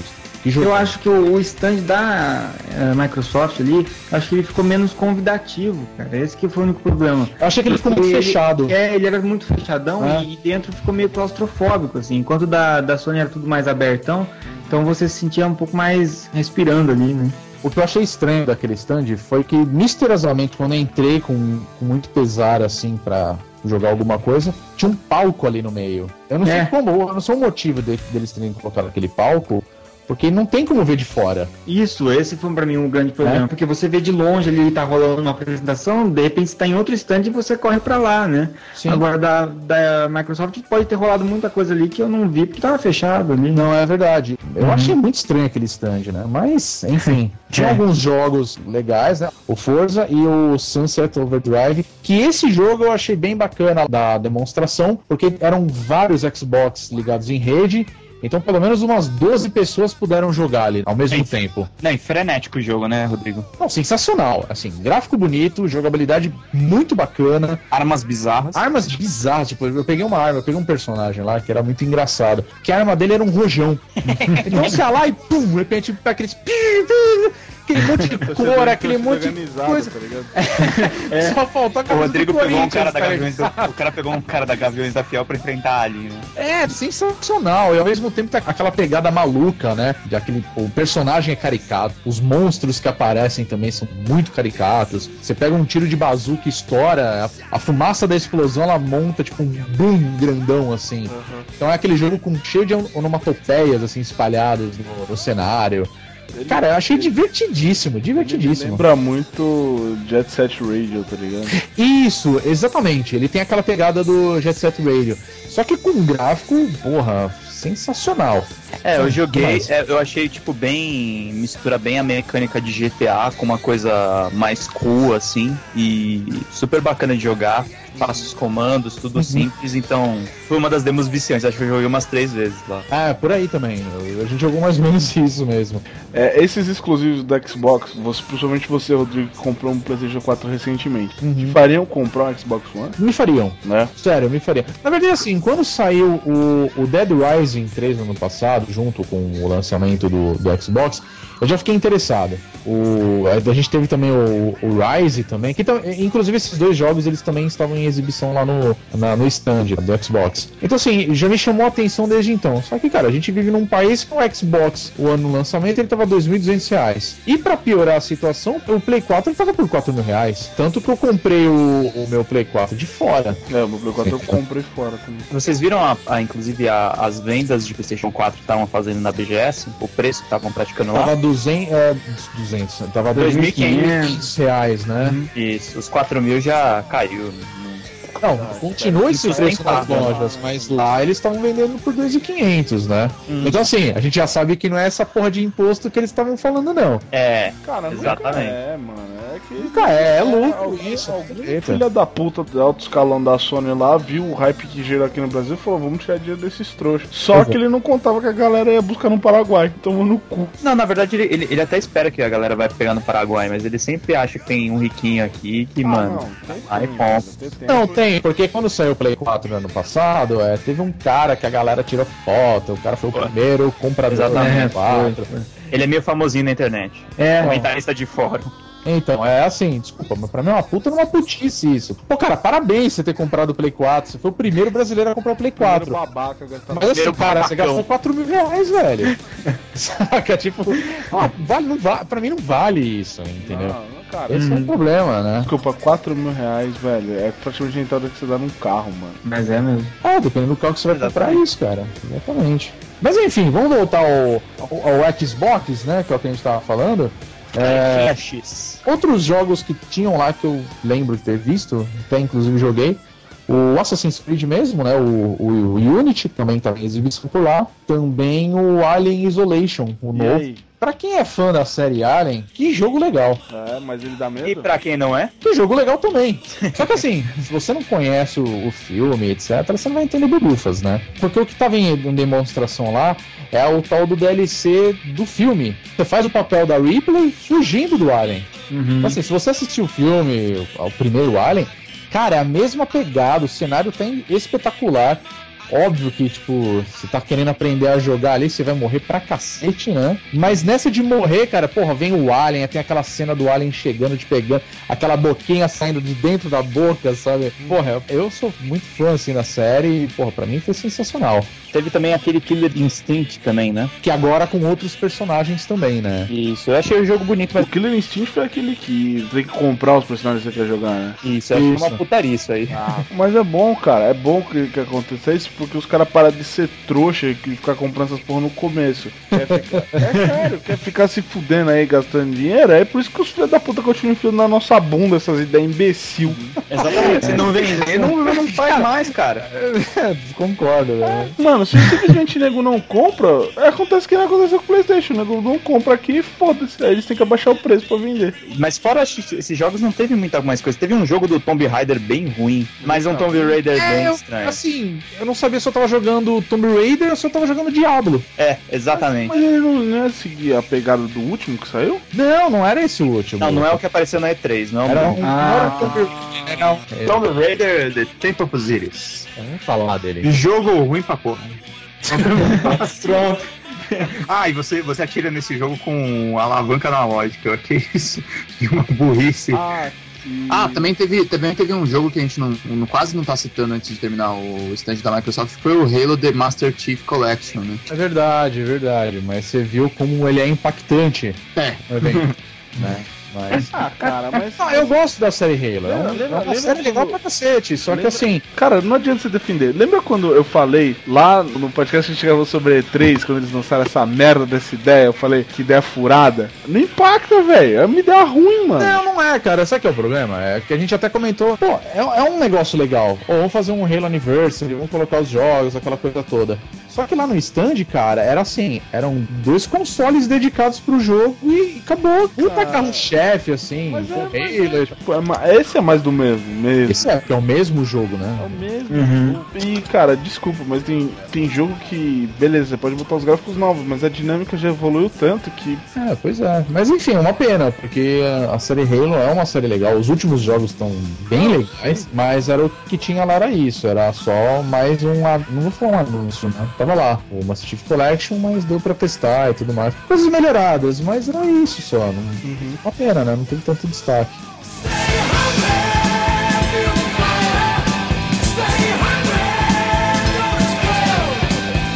Bom, da Sony eu posso falar um pouquinho sobre The Order, então, que eu tive a oportunidade de jogar na presença do, do desenvolvedor. E aí foi bem legal, cara. Assim, de novo, a questão da localização do jogo muito bem feita, muito extensa, tudo completamente, né? Dublado, legendas, qualquer coisa que você precisar, menus. E tá muito legal o jogo, cara, porque deu pra ele explicar e mostrar um pouquinho mais que não é simplesmente um, sei lá, um Gears of War steampunk, que é o que estão falando, né? Na verdade, é um jogo que mescla elementos de puzzle e, e suspense e, e mistério com elementos de ação, só que a demo tá na, na parte de ação, justamente, né? E a parte de ação muito bem executada, os controles estão ótimos, respondem bem. Graficamente tá lindo. E a transição entre cutscene e, e gameplay tá muito suave, cara, ao ponto de você não se tocar que já voltou a hora de jogar, sabe? Então acaba a cutscene, você vai jogar, você fala, ué, começou já, sabe? Isso tá bem legal, tá bem suave. E legal que eles se inspiraram então na Londres, lá vitoriana, e tentaram fazer alguma coisa que o produtor disse que não apenas é steampunk no sentido estético, né? No caso, eles tentaram buscar esses elementos vitorianos e fazer adaptações nas armas como se pudessem ser uma arma talvez construída um dia, entendeu? Teoricamente eles usam uns fundamentos científicos, umas coisas assim para tentar justificar física e tal, para parecer uma arma crível assim. Poderia ter existido, mas não existiu. Ele tem uma movi- uma movimentação ágil ou ele é tipo. Ele lembra um pouco de Dark Souls? É, ele é muito mais próximo de um, de um Gears of War mesmo, um jogo mais rápido. Tanto é que o produtor disse que se aproxima é, bastante de jogos tipo Gears of, se inspirou muito em Gears of War e jogos da Naughty Dog, né? A Red Hat Down lá, que foi quem fez o, o jogo, era uma produtora de jogo para PSP, né? E aí eles se associaram com, com Santa Mônica e fizeram a primeira grande produção deles para console. Mas estão estreando muito bem, cara. Olha, eu me arrisco de dizer que o The Order, né? Eu acho que foi um- o jogo mais bacana exibido na BGS. Eu achei. Eu, achei incrível. Junto é. com Mortal Kombat X, pra mim foi os campeões. É, não, é verdade. Eu, eu cheguei a jogar um pouco, né, do The Order. Acho que é importante ressaltar que era a maior fila que tinha lá na BGS. Uhum. É, o motivo principal, que a gente não falou até agora, é que no stand da Sony lá na BGS, eles têm aquele esquema de você ganha um cartãozinho e cada jogo que você joga, você ganha um carimbo. E cada carimbo em cada lugar ele te dá um direito a ganhar um brinde, algo do tipo, né? É verdade. E o The Order, quem jogasse ganhava uma camiseta. Eu acho que as pessoas não têm camiseta em casa. É, é difícil pra elas comprarem. Porque, caralho, a fila tava gigante, cara, gigante. Mas, pô, é uma camiseta da BGS. Não, era uma camiseta bem legal, esse The Order, tal, aquela coisa toda, né? Que eventualmente vai virar um pijama, né, pra você. Foi bem difícil lá pra conseguir jogar. Sim, é. No mínimo tinha que ter mais terminais pra ele, ou, ou não ter essa questão da camiseta pra já tirar os interesseiros dali. Ah, com certeza, com certeza. Teve mais jogos além do The Order, né? Mas apesar que esse foi o, o principal destaque. Teve alguém aí que jogou Bloodborne? Eu joguei o Bloodborne, tá? Eu achei bem legal, mas de início eu achei ele um jogo confuso. Uhum. É uma comparação meio besta, assim, mas ele me lembrou muito Castlevania, esses últimos. Né? Só que assim, Você me perdeu bonito agora, hein? não, pera aí, o jogo tá incrível, assim, sério. Que gráfico maravilhoso. Só que assim, ó, joga aí. Aí você pega o controle, você não sabe o que você tem que fazer, pra onde você tem que ir, vocês. Anda estilo- aí, cara. Ao melhor estilo Dark Souls. Aí teve um momento que eu falei, caralho, eu não sei pra onde eu vou. Aí eu me toquei que tinha uma escada. Aí eu falei, eu acho que eu posso subir nessa escada. E não era, e não era uma decoração do cenário. Era realmente onde eu tinha que ir. Você entendeu? Então, assim, é, é muito visual, você tem que prestar atenção em tudo que tá no cenário. Não tem aquele negócio de setinha apontando pra onde você vai, o bagulho não pisca. Não tem nada disso, entendeu? É um cenário real, assim. Nossa, que gráfico bonito. Eu joguei com fone de ouvido, que é o que eles tinham lá, dá uma imersão Sim. muito bacana. Aí é um muito ponto positivo também, cara, no, no stand ali. O fone de ouvido faz muita diferença para alguns jogos que a gente jogou. E eu joguei o Little Big Planet 3. Pra quem curte a série, tá legal, cara. Melhorou bastante coisa, tá, tá mais inovador do que já era, assim. É, tem que curtir, né? Quem não curte não vai gostar. Mas eu acho muito legal eles investirem nisso daí, porque esse jogo é bem longe da cara da Sony. assim. Sim, aquele sensação de jogar Nintendo na Sony. É, só que eles fazem com excelência, assim, porque eu, eu tenho o, o primeiro e o segundo, né? E, cara, eu adoro esse jogo, é sensacional. É, eu acho muito bom também. Tanto que foi um dos jogos que mais me empolgou na E3, velho. Foi Little Big Planet. E, e tá legal, tá justificável, assim, tá bacana mesmo. Eu achei bem bonito e, e eu gostei principalmente dos personagens novos que eles colocaram, né? É que antes era só o Sackboy, né? Agora são quatro no total. Um parece um passarinho, Uhum. né? aquela coisa toda. Aumenta a quantidade de coisas que você pode criar Pode dentro do jogo. criar, sim, isso é bem legal mesmo no Little Big Planet. Cara, Mas é divertido, não tem o que quero, dizer. quero esse preconceito porque é divertido demais. Não, sim, exatamente, ele é bem divertido, é, isso é incontestável, é, é muito bacana isso. É que é um, um estilo de jogo que não me atrai mesmo, né? Outro que a gente viu que tava lá no, no stand da, da Sony, que me chamou a atenção, foi o The Evil Within.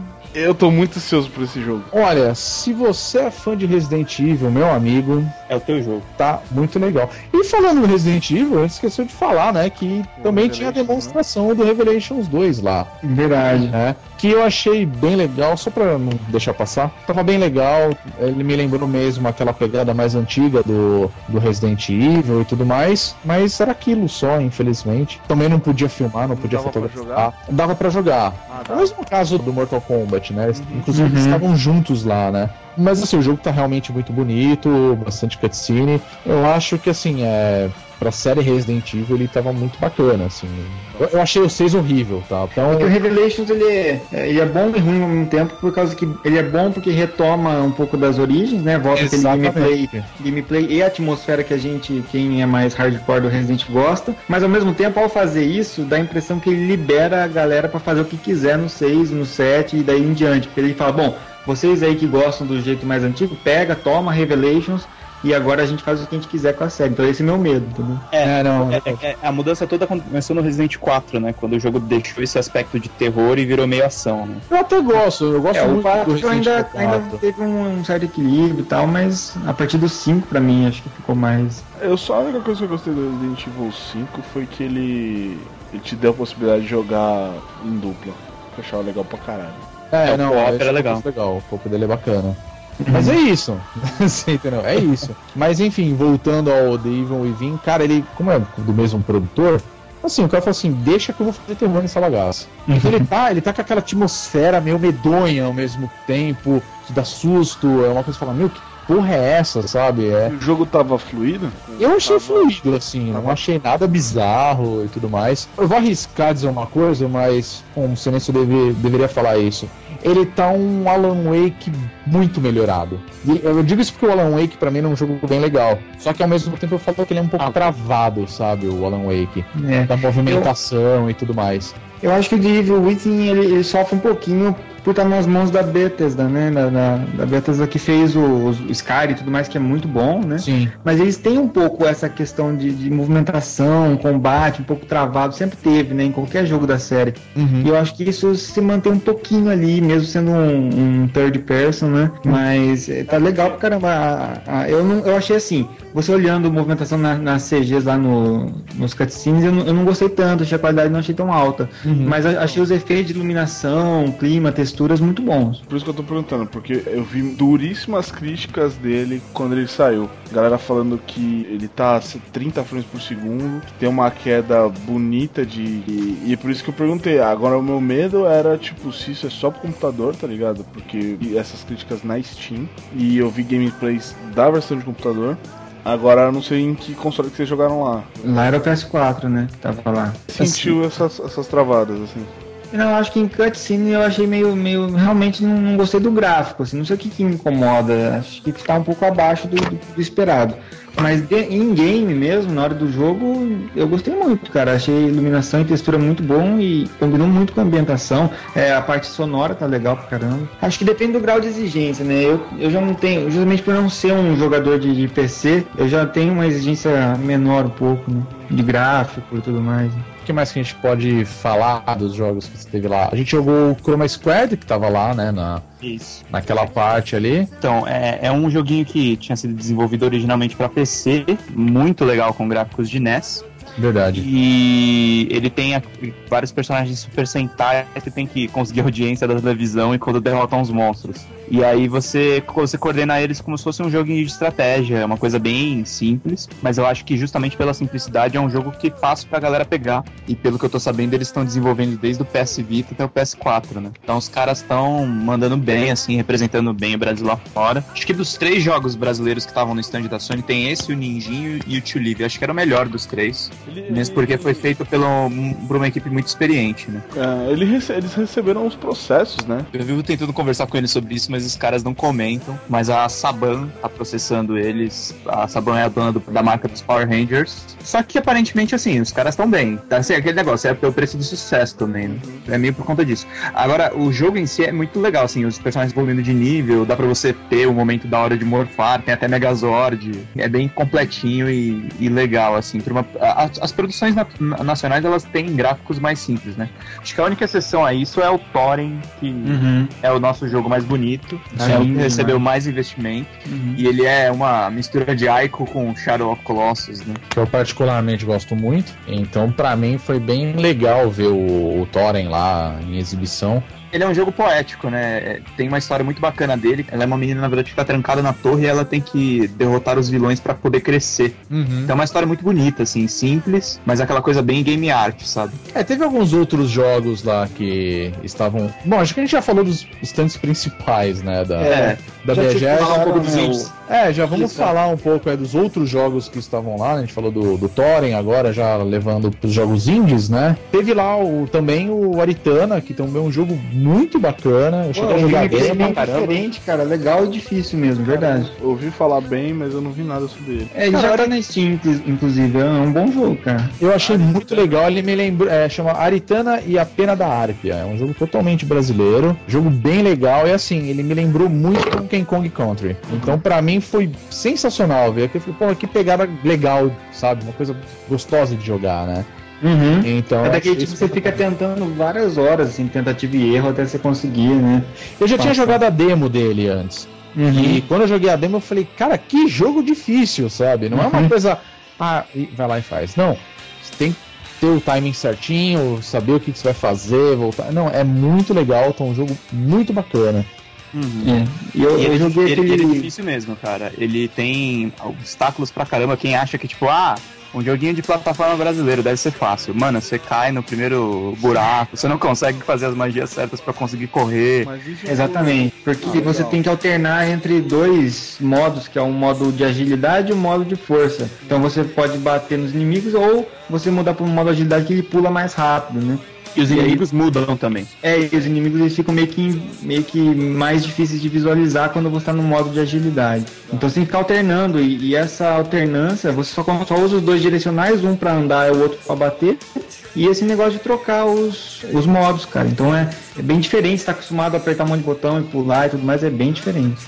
E é legal do jogo, assim, o protagonista é um índio, então é aquela coisa de usar o folclore brasileiro sem soar caricato, sabe? Uhum. O jogo, o conceito todo soa bem redondinho, não é uma coisa forçada assim, ah, vamos botar um saci pererê, uma aí fora aí. É, não, não tem isso não. É é. foda isso. O nosso uh, folclore dá pra explorar bastante coisa, né? Sim, Não, exato. o folclore brasileiro é riquíssimo, né? Não tem nem o que falar. Tem que ser no estilo que fazem com a mitologia bem vasta, que a gente fica bem preso ao folclore bem clássico lá, no Mula sem cabeça e tudo mais, mas é uma mitologia muito mais vasta que isso, e que se explorado, por exemplo, como o Okami explora a mitologia japonesa, eu acho que traz bons frutos, né? Ah, com É, tá sensacional. Tinha muito jogo bom. E aliás, uma, uma curiosidade que as pessoas não sabem, provavelmente, no, o stand da Lojas Americanas, na verdade, era da Bandai Namco, né? Sim, verdade. Era, os jogos que estavam lá para exibição era da Bandai Namco. É, por isso tava lá Dragon Ball, né? O Xenon, Tinha Dragon Ball, tava o Naruto. Tava o Project Cars, tava o Fórmula 1. É, eu vi o pessoal se divertindo lá. Não tava formando filas enormes, mas era um joguinho pra, pra galera que gosta do gênero. Eu acho que é bacana, né? Dar uma conferida de repente. Um jogo que eu vi lá, eu nunca ia imaginar viria isso lá na BGS. Na verdade, são dois, tá? O primeiro é o Pier Solar. Inicialmente ele foi criado para Mega Drive, só que eles tinham feito uma versão HD desse jogo para ser distribuído e tinha lá para testar. Eu achei isso bem legal. Uhum. E o outro jogo que tava lá, porque até então tinha um pequeno stand lá que era da Devolver e tinha o Hotline Miami 2. e aí deu pra jogar. Eu falei, nossa, nunca ia imaginar que ia jogar o Hotline Miami novo, assim. E tinha o Broforce também, que eu tô ligado que são, você é um grande fã, né? Ah, cara, porra, puta jogo de. Inclusive, eu gravei gameplay e tá no site. Sim, é verdade. é. Não, o jogo tava bem legal. E tinha isso lá. Eu falei, nossa, que bacana, né? Eu, eu nunca ia esperar encontrar esse jogo, esses jogos lá, né? Mas foi, foi divertido ver isso na BGS. É, eu queria ver mais jogos indies nas próximas edições, porque eu- você começa a ir lá meio que você se, se perde um pouquinho ali, você fala, pô, ficar um tempo aqui, cara, porque tem muita coisa legal e que você realmente não conhece e vale a pena conhecer. A verdade do- dos indies, assim, um grande problema que a, a BGS enfrentou, talvez, assim, eu acho que a- o quanto eles cobraram para os indies irem para lá foi um preço meio alto. Uhum. E as nossas desenvolvedoras, elas não são grandes, assim, eu sou empresa com cinco pessoas. Um valor um pouquinho acima de, sei lá, 5 mil reais já pesa no bolso, entendeu? É uma empresa pequena, pô. Pois é. Fica a dica aí pro BGS no ano que vem, cara, faz um valor promocional, dá uma aliviada pros brasileiros que Não, tem que ser proporcional por conta do seguinte. Eu vi um comparativo, eu não me lembro onde eu vi isso, tá? Mas o preço que estavam cobrando lá pra BGS, próximo de 4 mil reais. Eu conversei com um desenvolvedor lá e ele falou que uma das críticas que ele ouviu do pessoal é que tava sendo cobrado até ponto de energia no stand. Se você quisesse uma tomada a mais pra ligar um equipamento, alguma coisa, era cobrado. Nossa. Então o que acontece? Imagina, 4 mil reais pra você eh, ter um stand lá pra expor durante os dias, sai muito mais em conta você fazer isso numa Pax. Aham. Que é lá fora, o mundo inteiro vai ver isso, sabe? Então eu penso assim, eu acho que esse foi um dos, um, um dos pontos fracos da BGS em si, acho que a gente pode citar isso até um pouco mais pra frente depois, foi essa a falta de atenção pros indies. Quer dizer, a gente tem um público que gosta disso, a gente tem um mercado, é, eu vou falar emergente, né? Porque tá crescendo aqui no Brasil. No momento que você tem essa oportunidade de mostrar esse mercado, pessoas trabalhando, fazendo isso, Não, explorar. não deram atenção, não exploraram isso, né? É uma pena. Feira de videogames da América Latina, os caras não exploram isso, cara, pra divulgar. Tipo, na, na verdade, na verdade exploram, mas de jeito ruim, né? É, mas, é, mas uma coisa, pra mim mas isso foi uma uma coisa, coisa, triste de ver, sabe? mas uma coisa a gente tem que dar crédito pra BGS, que eu acho que isso foi positivo. Os desenvolvedores eles meio que se dividem um pouco sobre isso, mas eu achei muito legal o Chroma Squad e os, os outros jogos terem conseguido a- apresentar o trabalho no stand da Sony. Ah, não, isso é isso sensacional. Isso, eu acho É, e não apenas isso, e, e quem tava lá como indie expositor, foi bem legal, a gente pôde presenciar isso lá. Por exemplo, esse Criofobia que tava lá como iPad, tava sendo mostrado como um jogo para mobile, né? E acho que não sei se foi alguém da Sony que passou ali, sabe, pra olhar o stand. Exatamente. O cara, o cara falou, pô, esse jogo aqui ficaria excelente pra, pra PSN. Passa contato e tal. Então, pô, muito legal isso. Não, isso é ótimo, né? É super necessário também. Isso é sensacional, assim. A, a Sony tá de. É, pra variar, ela tá de parabéns. Esse ano a gente teve 100 mil pessoas a mais. É, Pois é. esperar que ano que vem, cara, tem que fazer uma feira melhor.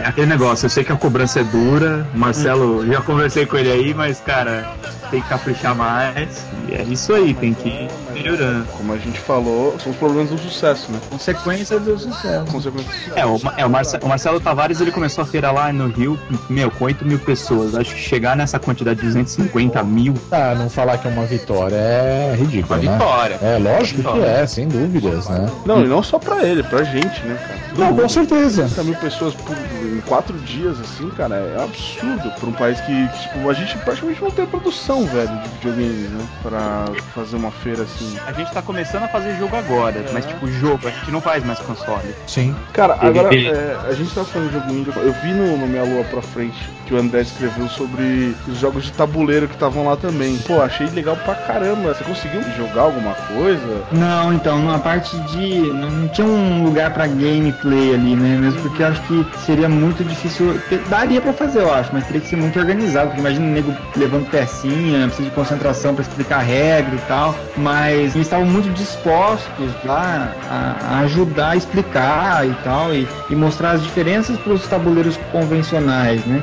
Então me chamou bastante atenção. Foi até que eu coloquei na matéria lá, justamente porque Galápagos é o nome justamente de um arquipélago, né? E realmente parecia uma ilha de jogos de tabuleiro analógico no meio de um oceano de jogos digitais, né? Só tinham eles? Eu vi acho que a Copag com algum. A Copag acho que tava atrás. É, engano, com card né? game. Com card, card game. game, né? Mas assim, de tabuleiro mesmo eram eles. Galápagos. Galápagos. Olha, eu gosto bacana. bastante de jogos de tabuleiro, pra falar a verdade. Inclusive era, uma, era um ponto que eu gostaria muito que tivesse no bônus stage no futuro. Mas enfim, eu vi que tinha lá a venda, tinha o Zombicide, que é um puta jogo legal de tabuleiro.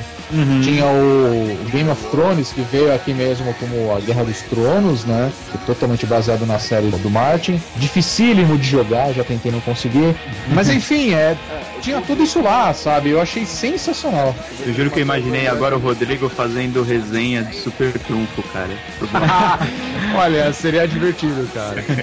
Depois que eu vi o cara fazendo olha o unboxing, não sei se vocês chegaram a ver isso, mas teve um cara que ele fez um unboxing de um starter kit do Magic. E ele começa a mostrar carta por carta, né? A última carta era um Black Lotus, cara. Ele Ah, fica, eu tipo, vi meu isso. Deus do céu, tipo, não acredito, né? Ele fica cagada. E, cara, é uma das cartas mais raras do jogo até hoje, né? Não, foi sensacional, né? Então é, é uma coisa muito divertida. Eu particularmente gosto muito de jogos assim, né?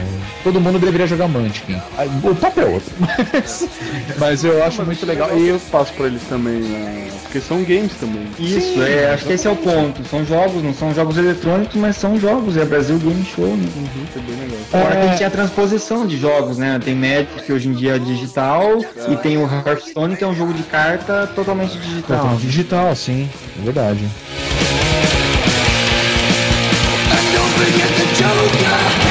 Tem uma stand que a gente esqueceu de falar, né? Qual? Activision. Foi engraçado vocês não terem mencionado, porque realmente não me chamou a atenção, né? Não, o Activision é assim, eu Dois achei le- bem legal, só que era o, o que tinha lá. é, Na verdade, eu não vou nem falar só da Activision, tá? Eu acho que seria legal a gente falar de outros jogos que a gente viu por lá, é, sem ficar citando o stand, né? Porque os principais a gente já falou.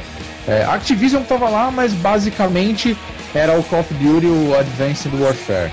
Eu não cheguei a jogar o jogo. Destiny também. Tinha o Destiny também. O Destiny já foi lançado, inclusive eu ando jogando bastante. Muito legal ver o Advanced Warfare, tá muito bonito. Só que é um tipo de jogo que é praticamente impossível de você conseguir jogar lá na, na BGS. Porque sempre tem a galera do FPS, a galera vai pegar a fila, vai fazer um mini torneio e vai ficar meia hora jogando aquilo lá. Não tem jeito, sabe? É, sem contar que também tinha o, o Battlefield Hardline também, né? Que mais outros jogos que tinha, a gente falou agora do Destiny, né? Então assim, obviamente tinha outros jogos por lá, é difícil de falar porque é um nicho muito específico. Por exemplo, a gente teve um stand lá, um stand não, teve um espaço gigantesco na própria feira para as empresas de computadores mesmo, né? Tinha a HyperX, que é a divisão de games Uhum. da Kingston, né? E tinha a Razer. Razer a Razer lá também. E tinha um espaço gigantesco, é, até para stands de cursos de escolas, né? Para escolas, né? Faz curso de games. A gente tinha também o pessoal da um game lá mostrando alguns jogos que eles fazem a distribuição. Tinha o pessoal do Tanque Online. Tinha muita coisa legal. Tinha torneio de Dota. Tinha o torneio de Dota que no sábado aquilo tava fervilhando, assim, de tanta gente que tinha lá. Aliás, a BGS já adiantou que ano que vem vai ter um pavilhão inteiro para a Dota. E eu acho super necessário, porque tem um público específico que vai lá para isso. E vou ser bem sincero com vocês, Dota e League of Legends, eles têm um peso muito grande no esportes mundial, assim. Tem, não tem Sem dúvidas, sem dúvidas. Merece esse reconhecimento, tá ligado? O League of Legends está tão forte é, em termos disso que tem faculdades americanas é, dando bolsa para jogadores de League of Legends para caras representarem ele. Ou seja, eles estão fazendo acontecer o sonho da gente de, de moleque, velho, que é ganhar dinheiro pra jogar videogame, cara. é verdade, né? Eles estão fazendo acontecer do- num nível que daqui a pouco você realmente. Você, eu digo assim, você, pessoa que não acompanha. Porque eu considero esses caras atletas, porque eles treinam 12 horas por dia. Não existem atletas é, é, de, de esportes físicos que treinam 12 horas por dia. É fisicamente impossível. Mas mentalmente, os caras treinam 12 horas por dia. Então eles se esforçam e se dedicam muito. Então, assim, isso não ser considerado esporte hoje em dia é um absurdo. Só que quem tá conseguindo abrir caminho é o Dota e o League of Legends. Eles terem galpões só pra eles é, tipo assim, pra mim, nada além do merecido, tá ligado? Não, isso porque ó, a gente não tinha a Riot lá, a Blizzard não tava lá, até porque a gente tem o StarCraft, que também é um jogo que existem muitos campeonatos, né? Mas, por exemplo, o Diablo 3, o Reaper of Souls, tava lá pra jogar. Era um jogo que tava lá pra exibição, E né? a Blizzard vai lançar o novo, o novo MOBA deles também, né? O Heroes of the Storm. né? Exato. E logo mais chega aí, né? É, já- Acho que a gente não tem muito mais o que falar do. Tem mais do- três jogos aqui da lista que eu tô lá, tá lá aberto aqui. Diga. É, só vou mencionar porque eu não joguei também. Tem, Tinha os dois Legos, o Hobbit e o Batman. Três. Uhum. Jogar Sim, sim. criança, né? Ah, a série Lego é bem legal, né? Vamos falar a verdade. Ela é legal, ela é legal. Cara, eu tenho um primo novinho que o moleque é louco pelos jogos de Lego. Ele, ele nem compra os jogos, tá ligado? Tipo, bate. Não, mas é legal, é, é, um, é um nicho, né, cara? É um nicho. E tinha o Disney Infinity 2, que é aquele jogo que tem os super-heróis, desde o Spider-Man até o Vingadores e os personagens da Disney mesmo, os incríveis. É, eu achei legal também, é um jogo é, multiplataforma, né? Tava lá na stand da Warner, bem legal também, junto com as, com as estátuas do Hulk, da, do Thor, da galera da Marvel, né? É, chamou bastante atenção isso daí, né? Do público. Uhum. Isso é um negócio bem legal. Eu gostei bastante de ver. E- e- Esses jogos do Lego e o da, e da Disney estavam na na área mais casual, assim. Você via que a galerinha, pô, vou me divertir um pouco, vamos lá. É, e foi importante porque deu um público até mais infanto-juvenil grande, né? Então foi legal.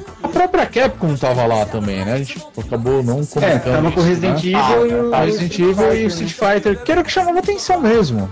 Né? Não tem outro jeito. Até porque a Capcom acho que não teria nem outra coisa pra Se mostrar, a a não Capcom quisesse né? chamar a atenção, ela lançava o Mega Man, cara. Exatamente, eu concordo plenamente, cara. Só que aí que tá, agora eles perderam, né? Porque o maluco que criou o Mega Man saiu e ele tá criando aquele. O Mighty Number Nine, Nine. né? Exatamente. Atenção, Capcom, lança Mega Man pra nós, tá? É o que a gente quer. Alles klar, Herr Kommissar. Bom, vamos, Vamos fechar? vamos fechar, né? É, vamos fazer umas considerações finais aqui pra gente falar o que, que a gente realmente achou, o que, que a gente acha que faltou, o que poderia melhorar. Gostei muito da BGS. Minha principal reclamação, por incrível pareça, não é Metal Gear, é a parte dos indies. Acho que tem que ter um olhar mais sério pra galera que faz jogos aqui. Não que a BGS não tenha esse olhar sério agora, mas acho que faltou talvez um incentivo financeiro ou um espaço maior, não sei. Aí o pessoal tem que estudar desse ano pro próximo e fazer as coisas com calma pra rolar uma coisa indie bem mais atraente e que aumente ainda mais o público, né? Porque o público já tá crescendo pra caramba e pelo visto tá dando certo. Então eu acho que é um, é um baita evento, eu acho que é uma referência nossa nacional. É bom que a gente tenha a nossa E3 brasileira e que continue crescendo, né, cara? Eu tô na maior torcida, ano que vem eu tô aí. É, na verdade, essa foi a minha primeira BGS, né? Eu não sei se eu contei pra vocês. Não, eu não sabia que era a sua primeira BGS. E primeira É BGS. primeira BGS também. É, eu, eu já ouvi falar muito bem da feira e tal, já tinha conversado com a galera que organiza, mas nunca tinha ido, então eu, eu gostei muito. Teve um amigo meu que foi na E3 uns anos atrás, ele falou, cara, a E3 é muito valorizada e tal, mas a BGS é, tirando a falta de lançamentos inéditos, é uma feira bem parecida. Então é bem legal que tenha isso no Brasil, né? Bom, eu com a primeira experiência também gostei muito, é, fiquei muito feliz de ter ido, assim, acho que de, de todas as ações que eu já fiz dentro do Mielo para Frente Soco, essa foi uma das que eu mais gostei de ter participado. É, foi muito legal a cobertura, poder interagir. Acho que eu, eu queria elogiar muito aqui da parte nossa de jornalismo, que os assessores de imprensa, a grande maioria, fizeram o possível para atender a gente. Quando não foi possível fazer uma entrevista, porque realmente o, o convidado era muito requisitado, por exemplo, o caso do Ed Boon e tudo mais, mas eu pelo menos fui muito bem tratado, então queria agradecer isso. E eu acho que a, o único, talvez, problemas foram realmente a questão da- das filas, mas que é muito complicado, é aquela história do parque de diversão, né? Ou você, vai no dia de semana e não pega fila nenhuma, ou você vai no fim de semana e fica na fila. Mas eu acho que como está crescendo e visto o grande crescimento em relação do ano passado para esse ano, pode ser que para o ano que vem o salto seja grande de novo. Então tem que tomar um cuidado grande para que, por falta de conseguir comportar né, a quantidade de gente, acabe sendo uma feira tenha prejuízos. né? Então eu espero que realmente eles continuem conseguindo se organizar e fazer o máximo possível para que a feira continue sendo boa e, e aumente cada vez mais. Né? Tem que apostar no, ma- no mais, né? Sim, sim. A estimativa é 200, então monta pra 350 mil pessoas. Porque você tem que ter espaço, as pessoas têm que se sentir confortáveis, tá ligado? O que me afastou muito da, de ir na BGS no final de semana foi justamente isso. É, eu sabia que ia ficar horas pra jogar 10 minutos de um jogo. E como eu sabia que eu não ia conseguir por causa do trabalho, eu acabei não me, não me cadastrando pra ir. Então eu não teria nem o privilégio de entrar como imprensa. Ia me fuder bonito, assim. Então é por isso que me afastou muito. Essa acho que é a única crítica mesmo que eu tenho, mesmo porque eu não fui. Eu, como muitas pessoas, se afa é, não vão por causa disso, porque não quer passar nervoso. Porque a gente lota essa porra, então. Ah, eu gostei muito da BGS. Eu tenho pouquíssimas críticas, pra falar a verdade. Eu tô junto com o Pedro com a questão dos jogos indie. Infelizmente, eles não deram tanta atenção pra esse nicho, na verdade. Eu esperava mais, infelizmente não teve tanta coisa, né? Não vou dizer a respeito de algumas outras empresas que não participaram, acredito que isso é uma opção das próprias companhias, como o caso da Blizzard, isso, mas acho que o ponto principal, assim, na minha opinião, da BGS foi a questão da organização. Acho que poderia ter sido muito melhor, mas também tem esse fator de que ninguém imaginar que ia chegar lá 250 mil pessoas em praticamente quatro dias, assim. É, se desse o número que deu o ano passado, estaria Estaria- bem organizado. Com certeza, isso não teria nem dúvidas, né? Mas teve uns problemas de organização mais elementares, assim, envolvendo imprensa especificamente. No primeiro dia, a fila para credenciamento estava um pouco bagunçada. É, essa, Então, é- é- na verdade, é uma- essa é uma- seria a minha crítica principal, mas assim, eu, eu não- queria soar é, arrogante, sabe? Não, não, mas Porque é- a mas gente não, foi lá acho- como credencial, é, É. web, aquele negócio todo. Essa, essa foi uma organização que eu realmente não gostei, porque eu cheguei lá, eu fiquei um bom tempo esperando, né? Uhum. E assim, é, como eu falei, eu não tô aqui pra criticar ninguém que produz conteúdo, eu acho isso incrível, eu acho que quanto mais a gente estiver produzindo conteúdo bacana, melhor ainda. Mas eu me espantei de chegar lá e fazer um, um trabalho como imprensa e encontrar um monte de adolescente de 14, 15 anos lá dizendo ser youtubers. Como eu falei, eu acho muito legal ter esse conteúdo. Não tem nem como negar que youtubers hoje em dia ele é um público gigantesco, sabe? Principalmente para quem gosta de videogames. É ali que eles vão assistir. Mas eu acho que nesse caso a BGS poderia ter organizado melhor assim. Olha, assim, olha, você é youtuber, então você vai entrar como youtuber. Você é imprensa, você vai entrar como imprensa. Você tem um blog, vai entrar como blogueiro. Então, assim, eu acho que isso já teria resolvido muita coisa, assim, na questão da Hum, organização. com certeza. Mas É isso diferente é quem usa o- específico. Quem usa o YouTube como principal veículo e o nosso caso que usa o YouTube como uma ferramenta a mais, né? Exatamente. Para o nosso site e tal. Eu entendo o cara, por exemplo, se ele fosse como o Guilherme Gamer, que ele realmente faz um trabalho de imprensa, é, reporta notícias, faz pautas e tal. Então, assim, ele eu entendo entrar como imprensa. Agora, a galera que só faz gameplay, que pouco até do meu caso, teria que entrar como youtuber mesmo. Porque você agiliza o processo. Vamos falar real, vai. a gente teve um caso muito específico lá na BGS que aconteceu na na sexta-feira. Eu, ao certo, não sei o que realmente aconteceu, Então. né? Foi um momento que eu não estava lá. Muita gente foi expulso de lá. É, aquele moleque lá, eu, eu ouvi de fontes confiáveis. O que aconteceu foi que, principalmente ele, né, esse babaca, esse BR aí, a galera tava oriçada, que, mano, é uma molecada muito jovem, o público. Uhum. Então, é uma molecada que, aquele moleque é tipo um herói pra eles, tá ligado? E eu sou, eu parto desse princípio. A partir do momento que você é famoso, que você molda a opinião de algumas pessoas, você perde de ser babaca.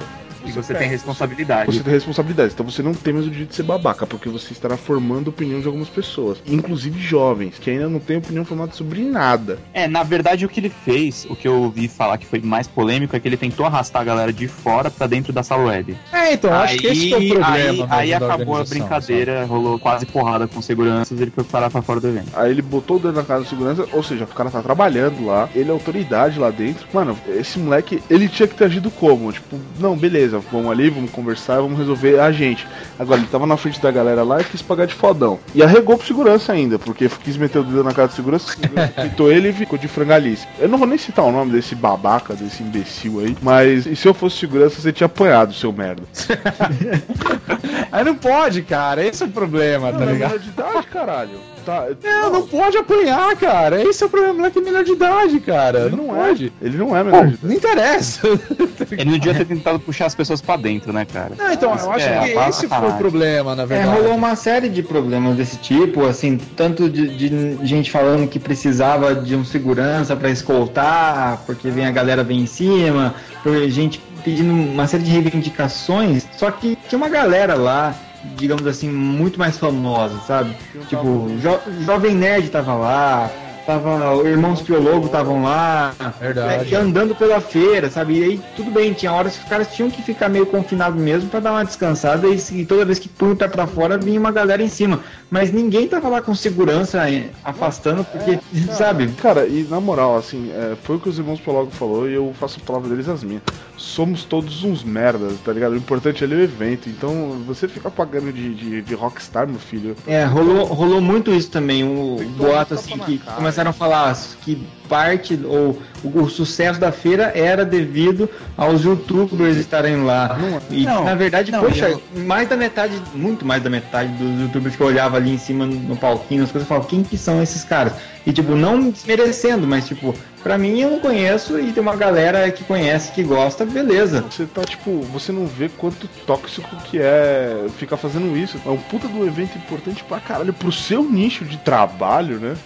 tipo, os caras te deram um convite já, te deram uma ala, te deram água e comida. Não, sabe o que eu acho mais tosco? É que assim, eu fui três dias da BGS. Toda vez que eu vou pra cobertura, eu saio exausto e eu me divirto muito pouco. É, bem por aí.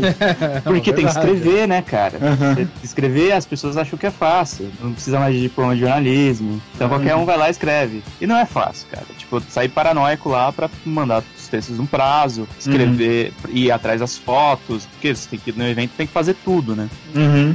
E, e essa galera não, eles vão pra lá pra passear, pra trocar ideia com a cumprimentar fã. galera, né? Pra dar autógrafo. Então é fogo, meu. A questão não é nem isso, ele- eles estão lá, beleza, pra isso mesmo, pra, pra entrar em contato com, com os fãs dele. E acho que tem que fazer isso mesmo, é legal pra caralho. Pro, pros moleque, é um puta de incentivo pros moleque é, consumirem e ajudar o nosso mercado mesmo. E, e seguir de exemplo. Tem muito cara lá que, porra, tem muito youtuber aí que tem uma puta cabeça legal do caralho, assim, puta cabeça boa, tá ligado? Só que o foda é esses babaca aí. desculpa, mas foi aquilo que a gente tava comentando. É, é, o cara tenta arranjar, fazer rir de qualquer jeito, então fazer uma edição merda, bloin, bloin, bloin, fica explodindo coisa na tela e. Não, mano, isso porque ele sabe que ele é um bosta, que ele não consegue falar nada, tipo, não consegue fazer graça. Ele apela. O que pra mim não era motivo de crítica, agora é porque esse moleque se tornou um babaca, tipo, se mostrou um babaca, um imbecil, e aí você começa a ver críticas, problemas e coisas que você não via antes. É, eu acho que o problema nesse ponto é, pra falar a verdade, assim, eu, eu digo que eu reclamo da, da organização da BGS, que eu acho que poderiam ter feito uma certa segmentação. Eu vi muita gente lá que foi simplesmente convidada, ganhou um VIP. O cara vai entrar, vai, beleza, vai conhecer a feira. Porque o cara é um, sei lá, vai um, um desenvolvedor, ou, perdão a palavra, o cara é um pica grossa aí, todo mundo conhece porque ele tem um canal no YouTube, sabe? Pô, muito legal isso. Só que assim, o problema foi desse público também. Eu digo da organização porque é o seguinte: você sabe que vai ter um monte de moleque de 14, 15 anos. E tendo esse pessoal, pô, vai vir um youtuber que ele é conhecido, ele é famoso, vai ter gente querendo ver ele, conversar com ele, tirar foto, pedir autógrafo, fazer filmar pro canal dele. Qualquer coisa vai acontecer, entendeu? Então, assim, eu acho que também foi um certo problema da organização. Certo não, não tenho nem dúvidas que foi um problema da organização. A gente usa uma sala de imprensa para fazer o trabalho, que, que nem a gente falou agora. Você vai lá, trabalha, uma hora você fala assim, cara, eu preciso dar uma descansada. Sabe? Você realmente tá trabalhando. Cara, sem brincadeira, na quarta, na quarta-feira, que era o dia pra imprensa, o evento tava lotado. Ah, ok, teve gente pra caramba que veio aqui, pra, comprou um ingresso VIP pra ter acesso até o primeiro dia de imprensa. Pô, tudo bem. Só que assim, a gente chegou na sala de, de imprensa, uma das coisas que eu vi lá foi tipo, moleque sentado jogando 3DS.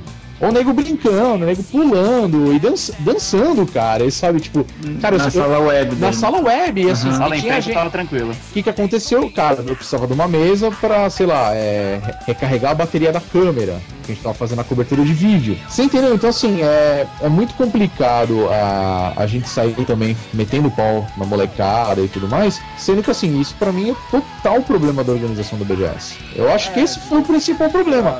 De misturar. É, é uma segmentação tosca. Eu não acho isso legal. Só que infelizmente acaba sendo necessário porque, porra, tá diferenciando é, um pessoal que realmente tá indo lá pra trabalhar e um moleque que tá lá porque ele quer conhecer o, o youtuber X, porque faz os gameplays dele ele acha legal pra caralho. Mas justo que salas diferentes. Ele não precisa necessariamente de mesa pra ele sentar e escrever, tá ligado?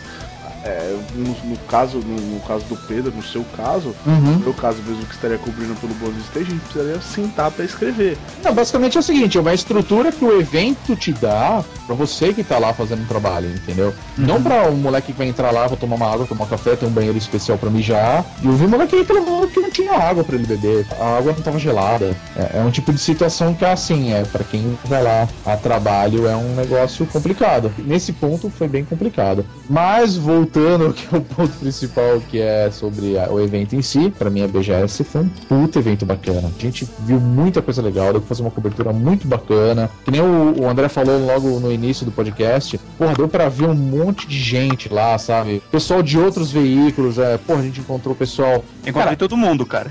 é, eu encontrei todo mundo. Saca? Encontrei Eu o o Ig. é, assim, os grandes portais, assim, o UOL, o pessoal da Info tava lá. A gente viu outros sites de games também. A gente encontrou, por exemplo, a, a Monique, que é do Resident Evil Database, Aham. sabe? Os caras do Overloader tava lá, assim, entendeu? Tava. Tinha uma puta galera lá fazendo um trabalho bacana, cobrindo e tudo mais, então a gente acaba encontrando. É muito legal, é um tipo de evento que só isso que acaba reunindo toda essa galera. É, e vem Uhum. gente do Brasil inteiro, né? A gente do Brasil do- inteiro. A galera do Tech Tudo, que eu trabalho com eles, eles são do Rio, vieram pra Uhum. cá. Veio a galera do Final Boss, que também é lá do Rio de Janeiro. Verdade. Então tava, tipo, tava a galera cena carioca, paulista, deve ter gente, vindo gente de outros lugares também. Uhum. Ah, você mesmo, né, André? Você... É, eu vim do Paraná, Do né? Paraná. O Caio, que, o Caio, que também é do, do, do site, veio do Belo Horizonte, vai, Uhum. vai de tudo quanto é lugar, né? E eu não sei se no ano que vem consegue ser tão grande quanto foi esse ano. É possível, a gente sabe que é possível. Mas é só eles cara, capricharem nas atrações, eu acho. Um pouco mais de incentivo uma atração ou outra ali já com certeza repete o sucesso ou até aumenta. Verdade.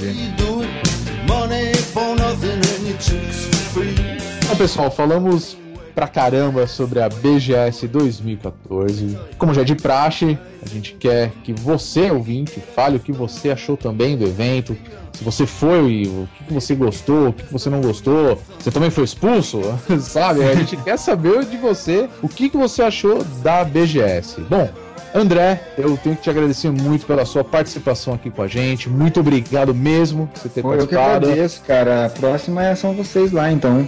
Opa, com certeza vai ter muitas outras vezes aí que você vai estar participando com a gente. e Legal, também a gente lá com vocês participando do Meia Lua Cast. Exato. André, antes da gente finalizar, eu vou pedir para você passar os endereços lá do Meia Lua, onde a gente encontra vocês, o site, Facebook, Twitter. Cara, momento jabá, manda bronca aí que a gente quer mostrar vocês pro mundo. Bom, o principal lugar é o site, lá você consegue acessar quase tudo praticamente, é o www.meialuaprafrentesoco.com.br, tudo junto. O Facebook é facebook.com.br meialuasoco e o Twitter é arroba meialuafsoco, cada um de um jeito, porque em cada lugar já tinha o, o nome que a gente Ah, a gente sofre do na- mesmo mal. é, Eu tava na esperança que o URL fosse várias setinhas. pois é, não vai adiantar fazer o, o Hadouken no, no teclado não. Poderia mas ser Hadouken também, né? Eu tava É. pensando nisso. tem que registrar outros domínios aí mais Tá fáceis. É, com certeza. É, e, mas por ali no site já tem na, na coluninha da direita ali, já tem todo o acesso às redes sociais nossas. E tomara que o pessoal goste, acesse o site, curta lá o conteúdo. Também a gente, assim como vocês gostam muito de feedback e ouve bastante nossos ouvintes e leitores. Então aí, cara. Obrigado pelo espaço, obrigado pelo convite. Foi ótimo participar. Vocês sabem como encontrar a gente, né? www.bonusstage.com.br. Não deixa de procurar a postagem dessa edição, edição 24 do Bônus Cast. E solta o verbo lá. Vocês viram, a gente já leu os comentários, a gente quer ler os comentários de vocês na próxima edição. Falou da gente lá. Vamos deixar o site fora do ar, cara. Derruba Tem o que servidor ter- dos derruba caras. tudo, é. Derruba tudo. Tem que transformar em comentários do G1, que nem meu Facebook. E quando o servidor do bônus stage tiver caído, vocês acessam o nosso. Tenta derrubar o nosso também, por favor. É isso aí, é.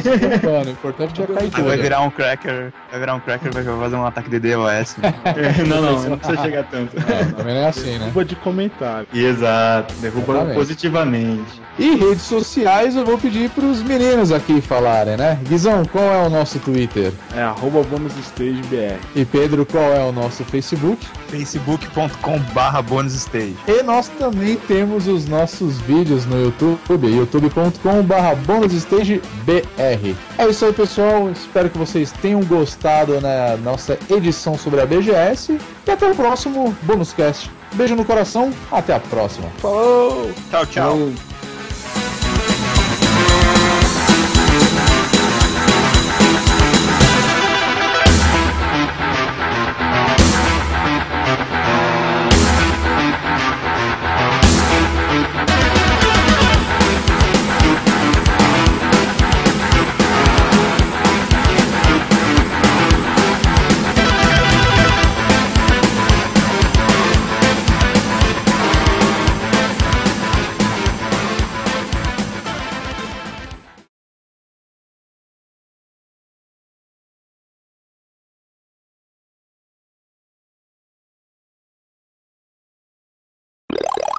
Eu tô fazendo um sacrifício tremendo pra esse podcast que eu desliguei o ventilador, cara. Boa sorte pra você, cara. Olha, boa sorte, cara, mas eu tô quase na mesma coisa. Eu tô com o ventilador ligado aqui, mas eu tô com a janela fechada. Quer dizer, tá circulando o ar quente no meu quarto, entendeu? Então não tá muito agradável. Mas vamos que vamos, né?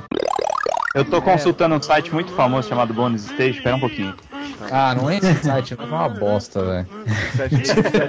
Fiquei sabendo que esse site eles compram um personagem separado no Clear Steam. Tudo zoado esses caras aí. Aliás, o site tá sobrecarregado, Rodrigo. De Dá novo, um jeito nisso aí, cara. Isso é uma boa notícia. É, que bom. eu não sei, cara. Eu, eu tomei um susto da porra quando eu vi que a gente transferiu muitos gigas, tá ligado? Com o podcast, eu olhei e falei, caralho, velho, tipo, a gente vai estourar a banda do mês. De repente foi um tempo aí sem estourar a banda de acesso e abraço. Aí fudeu. E aí, chega, e aí chega a conta em dólar, né? Exatamente. Mas continua lotando o site, seus filhos da puta. É. No servidor, mas vocês É. continuam lotando o site. Vamos criticar, eu quero meter o pau no. no- Tá, a gente vai, calma. Depois do encerramento. Isso, exatamente. Calma, Guizão. Você gosta de xingar, né, cara? Cara, xingar. Xingar esporte olímpico, eu tava do lado do Michael Phelps, velho. Facebook, vai falar aí, mano. Facebook, Bonus Stage. Não ajudou em nada o que você falou. Papo de bêbado, né, cara? É, então é isso que eu tô falando. Pera aí. Bonus Stage, porra. Facebook.com É, cara, ô Pedro, você tá bebendo enquanto. Porra, mano. Facebook.com.br Bonus Stage. Convidado sabe mais. Pera aí, que você, pera aí, cara. vai. Vamos de novo que já tá melado, vai. Facebook.com.br Bonus Stage. Bom, vamos finalizar então? Acho que a gente já falou. Pelo amor de Deus. Não aguenta mais, né? É, porque são tipo meia-noite e meia e eu ainda não jantei. Puta, cara, então vamos finalizar, vai. Sim, eu falei jantei pra ferrar a edição, né? Quem não mandou não comer? Aqui não é sala de imprensa não pra você comer, comer lanchinho, Cadê minha água? Cadê minha água? água. Dou-lhe um tapa, hein? É. Segurança aqui é bruta.